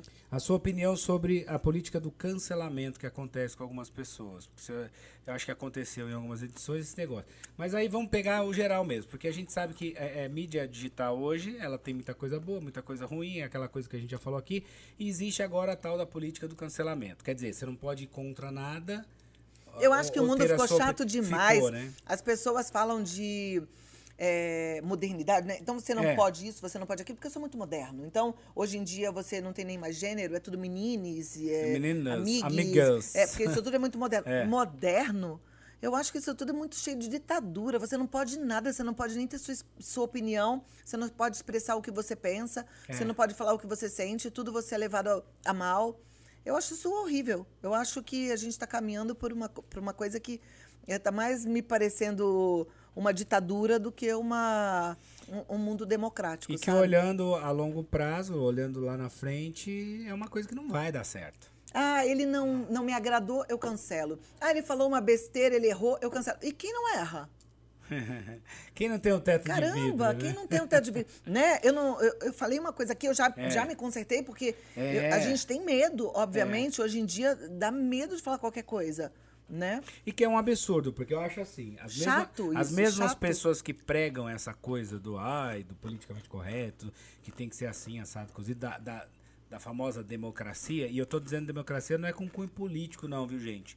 Que democracia é uma palavra, né, que tem o sentido de democrático, de somos várias pessoas com pensamentos diferentes, com ideias diferentes, mas todo mundo, né, discute de uma boa de uma boa maneira, ninguém sai apedrejando ninguém. Isso é democracia. Eu aceito sua opinião, você aceita a minha. A gente, né, tal. Então assim, as mesmas pessoas que pregam toda essa coisa da democracia, do politicamente, também não tem paciência quando alguém fala, eh, quer dizer, ela pode pôr a ideia dela, aí todo mundo tem que aceitar, porque ela, ela, ela expõe a opinião dela. Uhum. É. Todo mundo tem que Mas aceitar. ela não aceita a opinião Mas dos ela outros. não aceita a opinião de ninguém. Então, que democracia é essa? Que só vale a sua Uhum. opinião? Só você tá certo? Só sua mãe fez filho inteligente? É. Então tem que repensar isso daí. E como você falou, eu, eu concordo também. Eu acho que é, tá virando uma chatice, porque aí, ah, isso não. Cada um puxa a sardinha pro seu lado. A realidade é essa, né? Cada um puxa pro seu lado. Então, ah, isso é um absurdo, isso não é porque lhe convém. Porque daqui a pouco, se aquilo não lhe convém mais, você pode ver que a pessoa também já muda a casaca. Então, peraí, amiguinho, menos, né? Até porque, se continuar assim, vai chegar um momento que vai virar. Eu falei isso aqui até com, com o padre, né? Que teve aqui o, o padre atleta. A gente falou, vai virar uma Babel. Vai virar uma Babel. Ninguém vai se entender mais, porque aí é isso, cara. Então, primeira coisa, sinal de inteligência é você saber sentar. Você falar, eu gosto do azul, você gosta do preto. E, E a tá gente tudo tá bem. tudo, tá tudo bem. São opiniões Né? diferentes, coisas. Eu aceito a sua, você aceita a minha. a Isso gente é o vai- mais legal. Isso porque, é o assim, legal. é, o radicalismo, que existia também É. há algum tempo, Sim. em relação a coisas muito sérias e que machucava muito fortemente pessoas. Porque também era uma né, por conta de cultural, é. discriminação, discriminação racial, sexual Sim. e etc. Era terrível, né? Mas assim, se você pensa X e eu penso Y, tá tudo bem. Verdade, Pronto, né? verdade. E eu tô comendo toda essa torcida aqui. Não é uma delícia? A gente, a gente passa aqui a custa de torcida, balinhas. Uma coisa. delícia. Olha, tem, é, é, tem a água aqui, mas Hum. tem chá, tem água de coco. Você quer alguma coisinha? Tô um chazinho, água. uma água de coco? É? Vamos falar de pandemia, gente, porque pandemia é uma coisa que não tem como não falar, né? Como é que foi apresentar o programa na pandemia pra você? Porque você não parou, né? Não parei. É, Fez ao vivo diretão, né? Fiz ao vivo, foi desafiador porque Ah.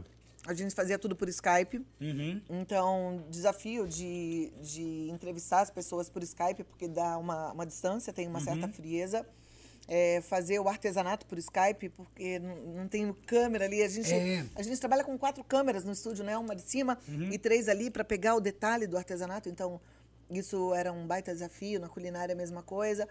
Mas, ao mesmo tempo, foi muito legal a oportunidade de entrevistar pessoas que a gente nunca imaginou que a gente conseguiria entrevistar e de ver artesanato de pessoas que a gente nunca imaginou também. Que legal. Porque eu saí do universo São Paulo. Tá. Então eu comecei a fazer entrevista com médico no Rio de Janeiro, É. em Brasília, no Nordeste, no Sul, sabe? E isso foi o máximo. Assim como a gente também começou a mostrar artesanato de gente de tudo quanto é lugar do país. E isso, isso foi um grande ganho.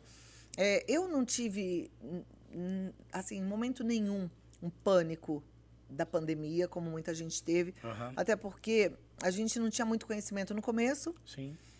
Eu peguei Covid no primeiro mês da pandemia, comecinho de março, e me ausentei da Rede Vida. E depois, quando eu voltei, a gente achava que quem pegava uma vez não pegava de novo, né? Uhum. Então eu fiquei meio É. tipo, Ah, ai, tô tô li- livre. já peguei, tô livre. Então isso também me deu um pouco de leveza Tá. em relação a trabalhar, ir e vir e entrevistar as pessoas, quando começou a poder entrevistar, né? Uhum. Mas é, em relação a isso, eu, eu acho que foi tranquilo para mim. Os desafios a gente acho que tirou de letra também. É. Agora a gente sabe que foi muito sofrido, muita gente perdeu eh, suas vidas, né? Eu mesma na minha família perdi algumas pessoas muito amadas, É. isso dói, a gente sente saudades, né? Ainda anteontem eu perdi uma tia muito amada de covid, É. eh, e que a gente fala assim, ah, agora não vai mais, né? Mas É. infelizmente ainda as pessoas ainda estão morrendo por conta da covid, a gente tem que continuar se cuidando. Eu sou é, eu, Cláudia, sou a favor da vacina, Sim. mas também entendo se você não quiser tomar vacina. Não vou querer te matar por isso, porque, enfim, É. eu, eu acho assim, eu quero. Se você Sim. não quer, É. ok. É, é Tá o que eu penso. Aí certo. tem gente que fala assim, mas essa pessoa que não tomou vai contaminar quem tomou. Ué, mas Aí se eu não- você tomou, você já e tem não mais tá imune, E então... eu ainda acho mais assim, É. a gente sabe muito pouco sobre esse vírus. Muito.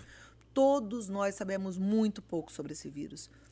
O- os médicos sabem pouco sobre esse vírus. É, não, é, é muito É. pouco tempo, né? Pra... Então, quem fala e quem é assim, taxativo, eu acho que precisa tomar muito cuidado. Eu acho que não pode ser. coisa. Eu, acho que não pode ser radical nem para um lado e nem para o outro. Nossa, eu me né? lembro que eu passei o carnaval do, desse ano da pandemia, estava na França, e a gente ouvia falar as coisas, aqui não tinha mais máscara.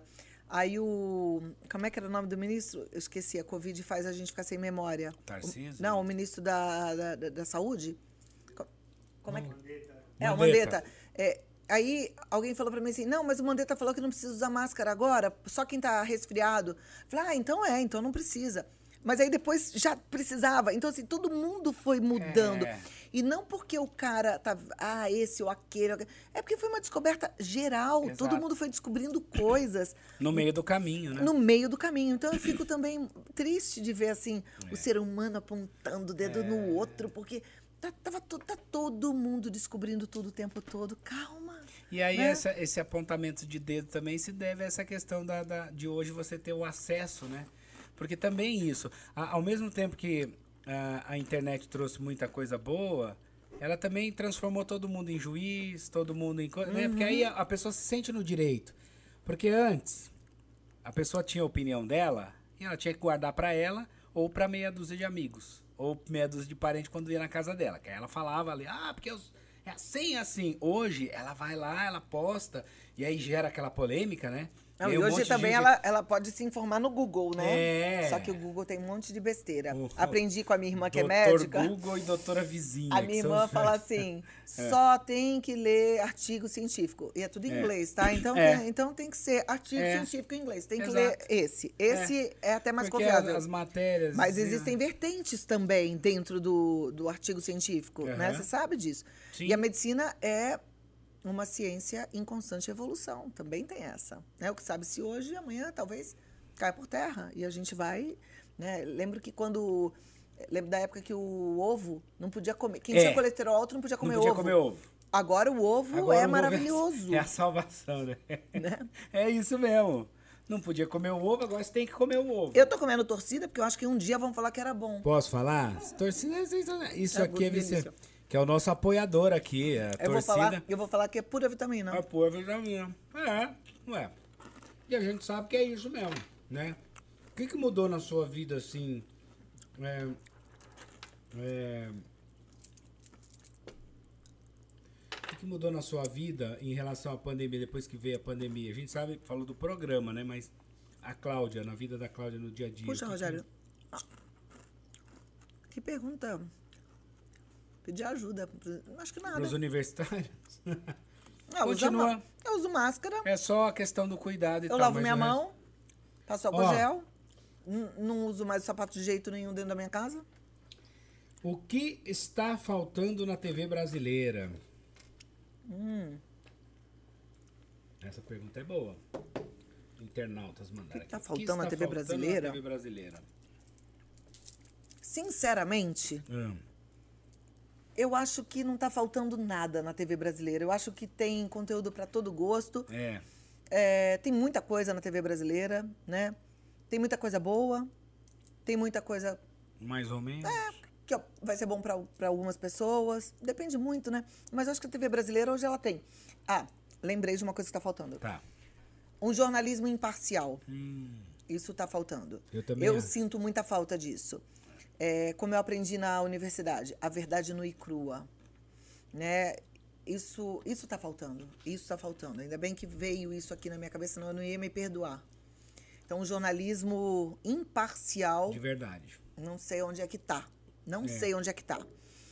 É, tem sempre o jornalismo partidário, né? O jornalismo agora ele está com um viés político e é impressionante porque vai falar de saúde é com política, vai falar de economia é com tudo é tudo é política, né? Então a gente tem que tomar muito cuidado. Agora saindo do jornalismo, eu acho que a televisão ela tá ok como entretenimento, então tem novela para quem quer, tem série para quem quer, Você assiste novela?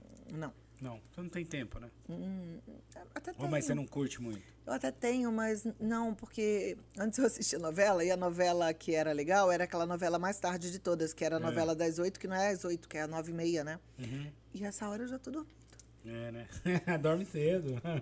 Não, eu posso não estar dormindo, mas essa hora eu já tô assim, farol baixo. Você curte essa, essa- você curte séries, essa tal? Gosto. É.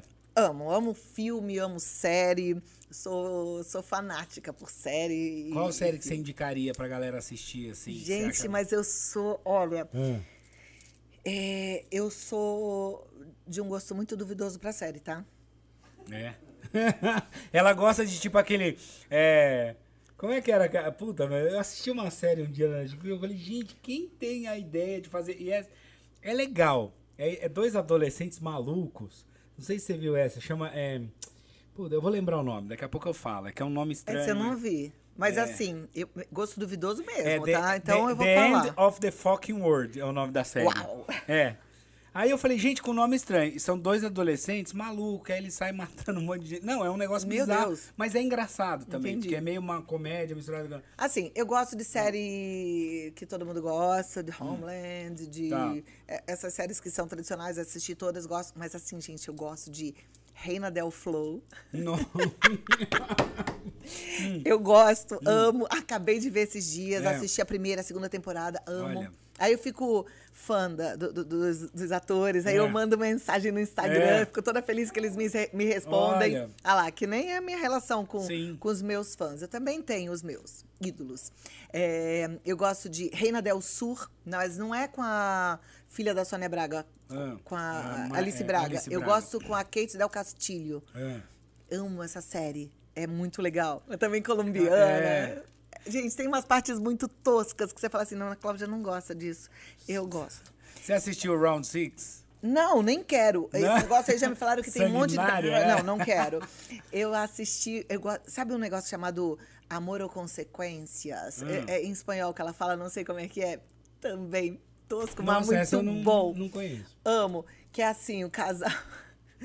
É jogo da verdade com o É. casal. Aí, aí vai você e a sua namorada. E fala assim: Rogério, você já teve vontade de trair a sua namorada? E tem uma máquina É. israelense que detecta se A você mentira. fala a verdade ou a mentira. Puta que. Não dá pra Já mentir. que- É impossível mentir pra máquina. É. Então é muito. Sai cada barraco. Eu, eu amei esse negócio. É um reality Que show. legal. Ah, e reality eu gosto também daquele Casamento às Cegas. Casamento- Tanto do gringo, que eu assisti, o Love is Blind, que eu, É. foi o primeiro que eu assisti por indicação da minha sobrinha. Ela falou: tia, é tosco, mas você vai gostar. Eu falei: vou. Olha, E aí eu vi o Casamento às O- Cegas Brasil e eu amei também, amei. Tô doida pra ver de novo. você sabe que tinha um que tava lá que é amigo nosso do Merchan, né? É, o, o Chayanne. O Chayanne. Aliás, nós vamos trazer ele aqui, ele já falou que vem. Aí o Chayanne veio perguntar pra mim, e aí? Aí eu falei, É. e, e aí que eu não achei você legal, não. É. Aí ele, não, mas eu sou legal. Eu falei, a- É, mas ali- ali eu fiquei na dúvida, né? acho que você não é, não. Aí ele falou, não, por É. favor. Ele, ele, ele, a última vez que eu tive com ele foi lá no casamento da, da, da Lelê, né? Da Disney, amiga nossa. Ele falou, ele falou, cara, é a edição, fizeram tal, porque não foi nada daquilo, etc. Eu falei, não, você deixa pra contar o dia que você for lá no podcast. Isso, ai, eu quero ver, É, quero ver. Vai ser porque- sucesso é, quando ele vier, porque vai. toda essa turma que assistiu o Casamento às Cegas, eu acho que vai curtir. Vai curtir, né? Eu adoraria saber das- dos bastidores lá, porque quem assistiu vibrou mesmo. A gente é legal saber, eu queria saber o que aconteceu. Você, você curte, você assiste eh, aqueles programas de entretenimento, tipo Americans Got Talent? Ah, eu vi bastante já, é. gostei, já me emocionei muito, mas tem um tempinho Você que eu dei acha, você acha, acha, porque, porque assim, a, a gente falou sobre esses dias que eh, eu assisto bastante, eu vejo que o nível dos artistas que se apresentam lá é uma coisa muito É assim, incrível, né? Não, é. Quando o É cara vai incrível. lá pra disputar um com o outro, você olha e você fala, gente, mas como que É. todos são sensacionais. É Eles têm um preparo, uma coisa. E aí, a gente vê que de vez em quando teve as edições no Brasil, e eu acho meio assim, eu acho que, não sei, a impressão que eu tenho é que existe um despreparo muito grande. O, o brasileiro leva uma coisa muito na, na zoeira, Pô, mas é também. muito difícil ser artista no Brasil, É, Rogério. né? É muito desvalorizada a profissão de artista, é muito pouco, muito pouca oportunidade que tem.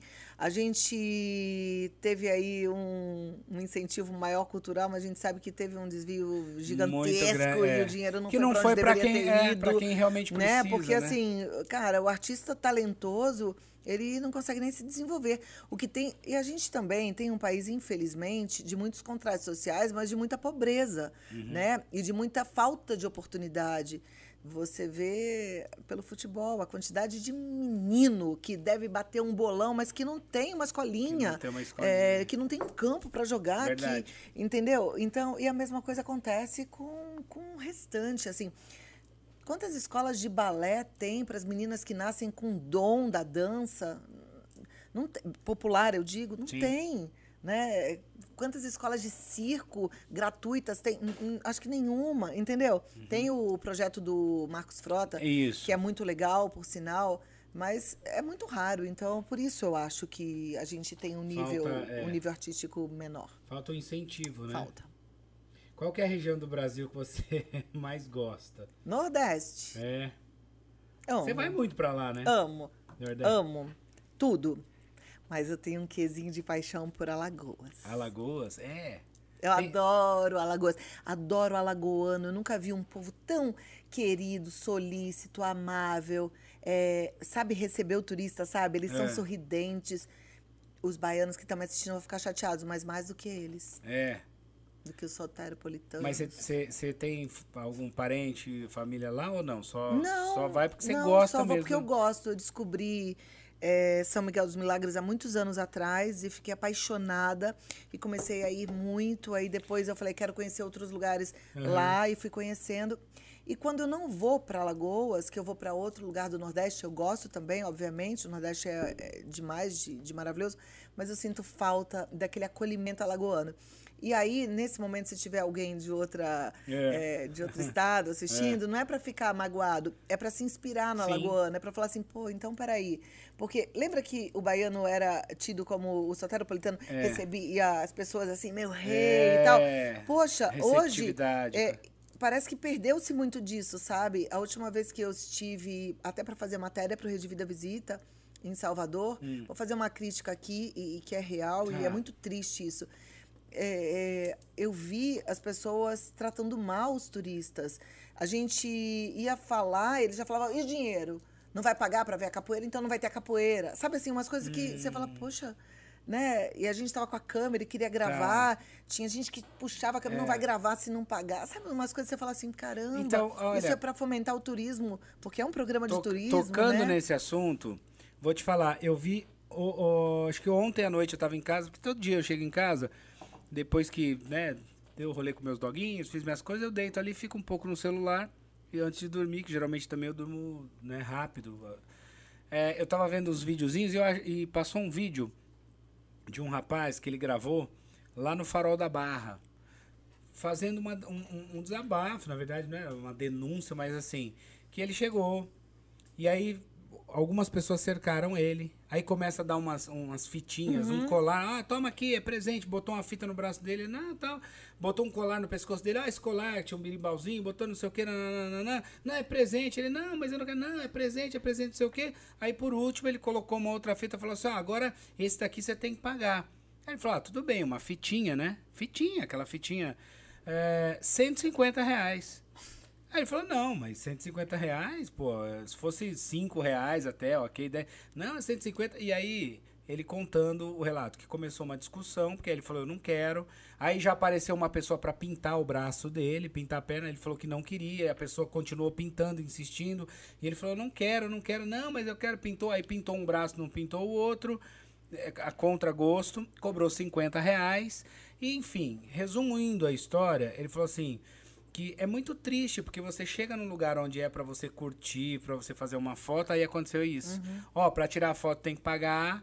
Não, mas eu esse te dei negócio um do negócio, presentinho tenho- me é. aconteceu também. Você foi falando, eu fui lembrando. E assim, aí você acaba não curtindo. Eu, por exemplo, eu, eu já me deu. ah, eu já nunca tive muita vontade de visitar, por exemplo, lá, o Farol da Barra e tal, porque eu já ouvi histórias assim, né? De, de- do Mas turista ó, ser o que a gente está fazendo aqui, porque eu É. entendo que a gente é formador de opinião, Sim. é para alertar, é Aler- alertar Sim. secretário de turismo para dar um, um- um- entendeu? Um, E aí, um, presta a- atenção nessa até galera. porque no vídeo dele tinha milhares de comentários Uhum. e todo mundo falando o seguinte: eu já passei por isso, nossa, eu cheguei lá, o cara só faltou me bater, olha, o pessoal me secou, olha, me levaram não sei quanto, e ninguém faz nada, não tem uma Porque fiscalização. é com agressividade, É com não, agressividade. não é com amabilidade. Não. Agora, quer ver? Vou fazer um, um- um contraponto, contraponto. aqui, por um outro lado, falando É. de Brasil, de turismo no Sim. Brasil, né? Eu falei do Alagoano, mas também vou falar da turma de Gramado.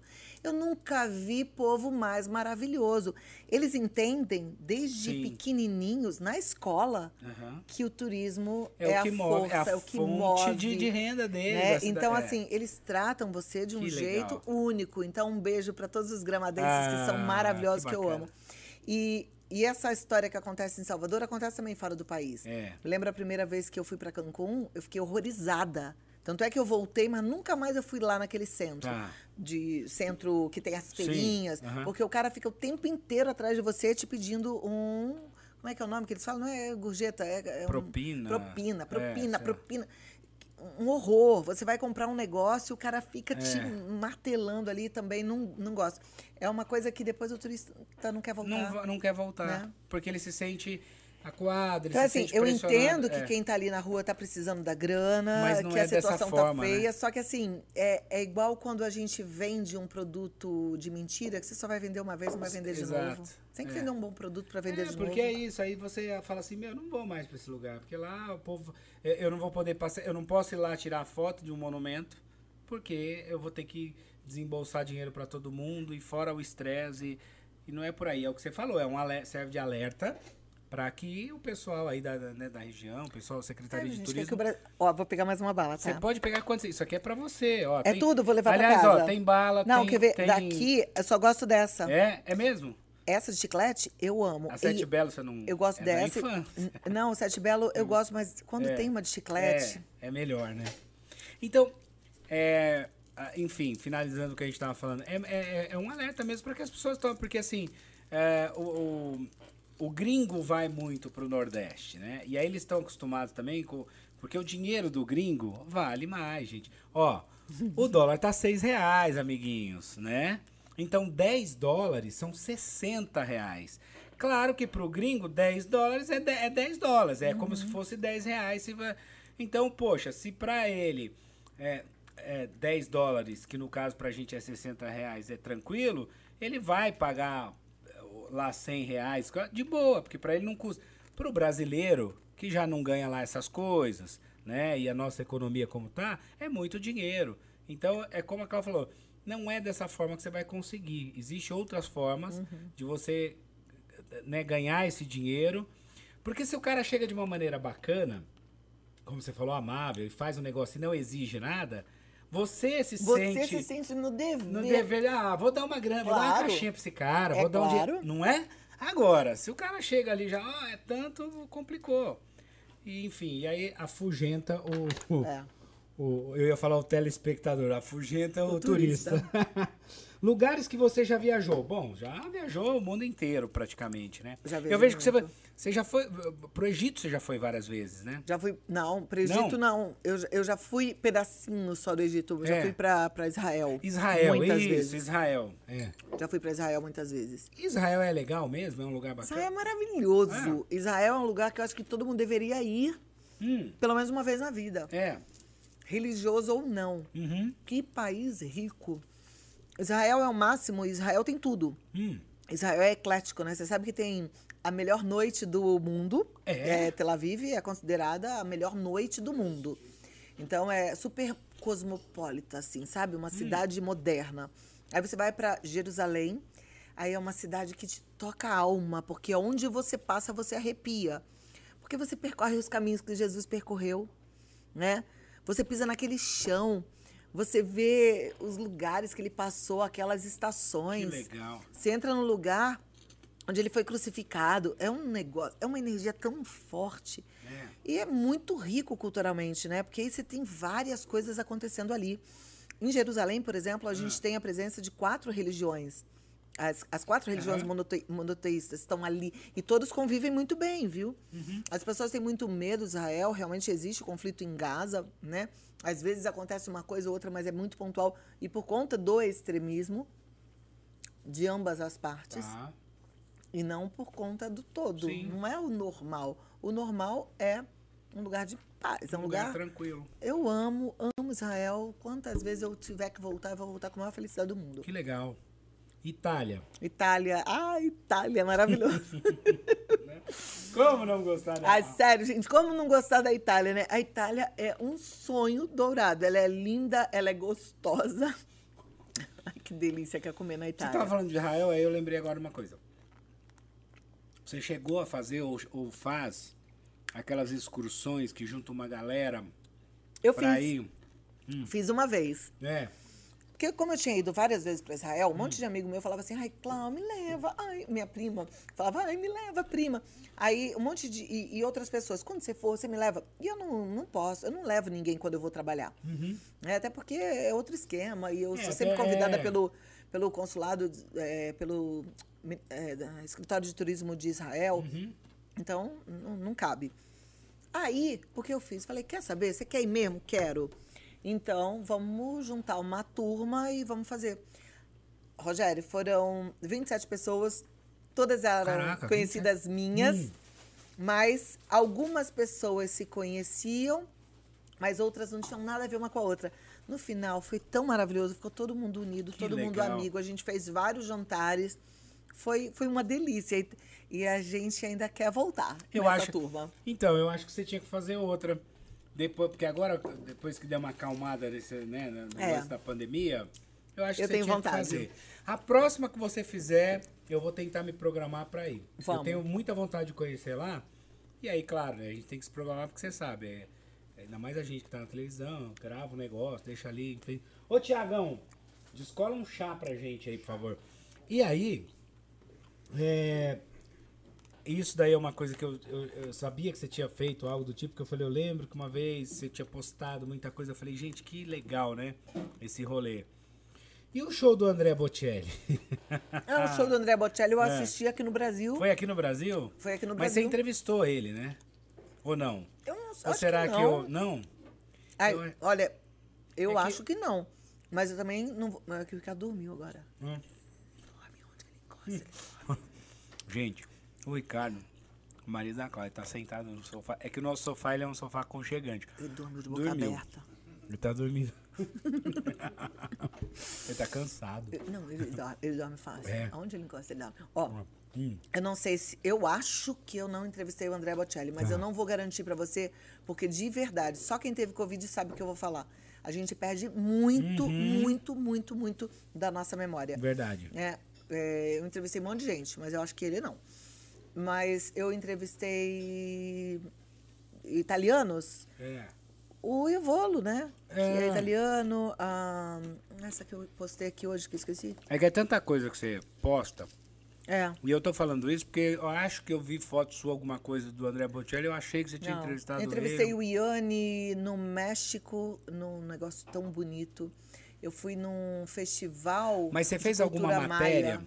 Gente, eu tô encafifado porque eu acho que você fez sim Do uma André matéria. É, alguma. Pode ter, fe... pode ter sido. Eu pode ter sido. há uns anos atrás. Pode ter né? sido. Eu não, não- Enfim. Pode ser. É. Mas depois eu vou ver e aí eu falo pra vocês. Eu também vou ver, porque até fiquei eu curiosa.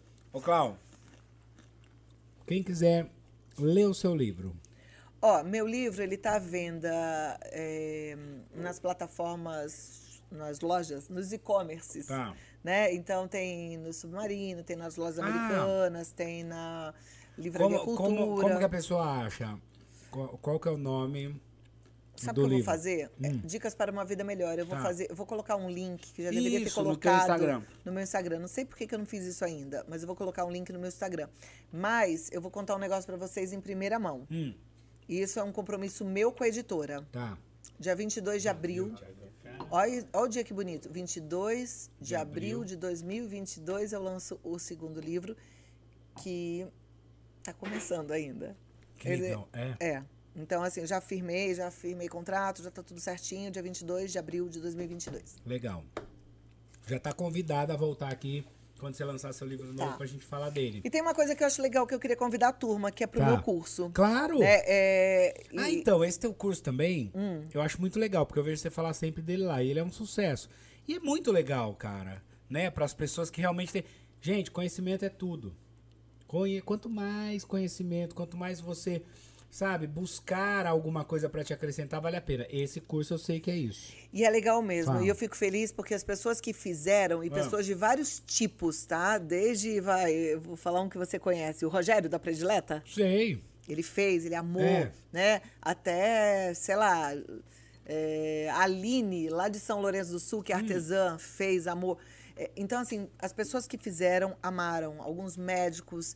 E o curso fala de comunicação e vendas, né? Então, ele fala um pouco de como é que a gente se coloca na rede social, mas ele passa pelo autoconhecimento, ele passa pelo nosso trabalho emocional, Aham. pela nossa voz, pela nossa expressão corporal, facial. é, Aí depois vem um pouco para o marketing digital, como postar, por que postar, quando postar, o que, que é rede social, o que, que não é. Porque hoje mesmo eu até fi- falei no programa, foi uma artesã que faz um trabalho lindo e ela tinha um Instagram bonito, uma boa vitrine, as fotos dela eram bonitas, mas não tinha interação dela como pessoa ali na rede social, ou seja, ela era um catálogo. Um catálogo. E ninguém interage com um catálogo, né? A gente gosta de um catálogo. Eu gosto. Pega um catálogo lá da qualquer coisa, qualquer marca.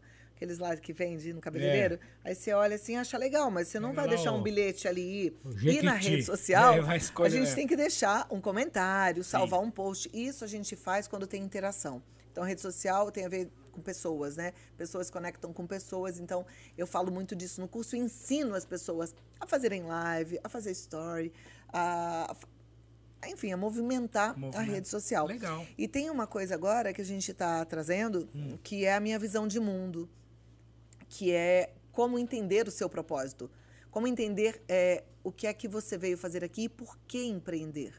Porque, assim, comunicação para vender tem muito a ver com empreendedorismo, mas Aham. por que empreender? E empreender em que área? Né? Se você não entender o seu propósito, você vai fazer alguma coisa que não vai te dar prazer É. e que não vai acontecer. Exato. né? É verdade. Eu, a época, tempo atrás, quando eu tava montando a minha franquia lá de produtos pet, uma coisa que eu vi que faz muito sentido. E sobre empreendedorismo, né? Não é porque você gosta de hambúrguer, você ama comer hambúrguer, que você tem que montar uma lanchonete de hambúrguer. Porque quem monta uma lanchonete de hambúrguer, mais do que comer, tem que ficar lá cheirando óleo, fritando lá o hambúrguer na chapa, que não tem nada a ver com a questão de você gostar do hambúrguer. Exatamente. Então é isso. Ai, mas eu, eu amo cabelo estético, então eu vou montar uma clínica de estética de cabelo. Filho, E ó, é quem gosta de. Você falou de pet que você montou, É. né? Quem gosta de cachorro, de gato, gosta de animalzinho de estimação. É. Ai, vou montar uma loja de pet porque eu adoro animalzinho de estimação. Não, compra um animalzinho de estimação. E vai, ou, é. ou então vai, adota vários e cuida na Isso. sua casa. Porque para ter um pet shop, você precisa gostar de conversar com as pessoas, de receber o Isso. público, de acordar cedo para abrir sua loja, Isso. de fazer conta, de fazer boas Isso. compras, quer dizer, de administração, de É, planejamento. É, entender- outra essa- história, é gente. outra, É outra Não tem nada a ver uma coisa com a outra. É igual o neguinho que faz turismo porque adora viajar, né? É. Aí vê que não é nada Se disso. gosta de viajar, É. faz um programa de viagem. Isso, Igual o Rede Vida Visita. Programa de viagem. Tinha um programa na Band que era aquele Ainda tem. do Márcio. Ainda tem esse programa. Do Márcio Moraes? Eu acho que ainda Companhia tem. de Viagem? Tem, Companhia de Viagem ainda tem. Gente, ele era uma figura, É, cara. ainda tem esse Márcio. programa. Tem vários vou, vou programas de chamar ele viagem. pra ver aqui. Toquei no lounge do Companhia de Viagem com a minha banda na época, isso há 12, 15, 15 anos atrás. Porque ele, eh, todo ano em Campo Jordão, ele fazia o lounge do programa lá e a gente foi tocar lá e tal, enfim. É, né? Cláudia, quero te agradecer muito, cara. Foi muito legal o nosso papo. Já acabou? É. Então vou ter que levar as A não balas ser que você pode levar, não tem problema. Compramos pra você. Não, Ó, vou deixa eu te falar. Três, gente. Bom, você sabe que você já está convidada quando você for lançar seu livro novo para voltar aqui falar dele. A hora que você quiser, a porta está aberta. Quero te agradecer demais. É, você é uma pessoa que, além do seu talento, né, é, é como apresentadora, etc., você agrega muito na vida das pessoas. Isso é legal. A, a gente procura sempre trazer pessoas aqui que realmente possam agregar algum conteúdo, alguma fala, alguma coisa, porque besterol já tá cheio, né? Todo mundo já faz besterol, todo mundo já faz piada e ri, a gente brinca aqui, zoa também, mas assim, a gente sempre procura trazer conteúdo. Então eu quero te agradecer muito mesmo. Gente, quem não segue a Cláudia, o Instagram dela é arroba Cláudia Tenório Oficial. Isso, né? Eu queria muito que não fosse oficial, gente, É. que fosse só Cláudia Tenório. É, mas é os já tem uma Cláudia Tenório. É, não, Aí, é, então oficial tá tudo certo. Quem quiser comprar o livro dela, tá lá nas, na- nas é, digitais, né? na- na- nos, como é que é? No nas, Submarino da vida. Né? Procura, vai no Google, digita lá. É, só colocar dicas, para uma, vida, melhor, que você vai ver lá em Cláudia Tenório, lojas. você vai achar. Ah, não percam o programa dela, Vida Melhor, todos os dias pela Rede Vida, do meio-dia e meio às duas e meia. É, né? meio de meia às duas e Às meia. duas e Aí eu quero convidar vocês para as minhas lives. Live, Porque, e aí, gente, como é que tá? Ah. ó, eu tô acordando mais cedo para fazer Tá. essas lives. Toda terça e quinta às sete e meia da manhã. Terça e quinta, sete e meia. E essas lives são muito especiais, porque eu falo de coração Tá. para contribuir com a vida de quem tá ali me acompanhando. Eu falo mesmo de coisas que podem deixar o nosso dia melhor, toda terça e quinta. Sensacional. Não perca a nota na agenda. Ó, semana que vem temos. Quem temos? Cantor Ovelha estará aqui na semana que vem. Na quarta-feira. Vocês não podem perder. Uou, uou, iê, iê. Não, Agora ele tá com uma música nova que é sensacional. Sara. Eu tô apaixonado nessa música. É sério mesmo. O cara. O Ovelha é foda. O cara é bom. Ele faz umas músicas top. Estará aqui, então não percam. É, se inscreve lá no canal, deixa aquele like.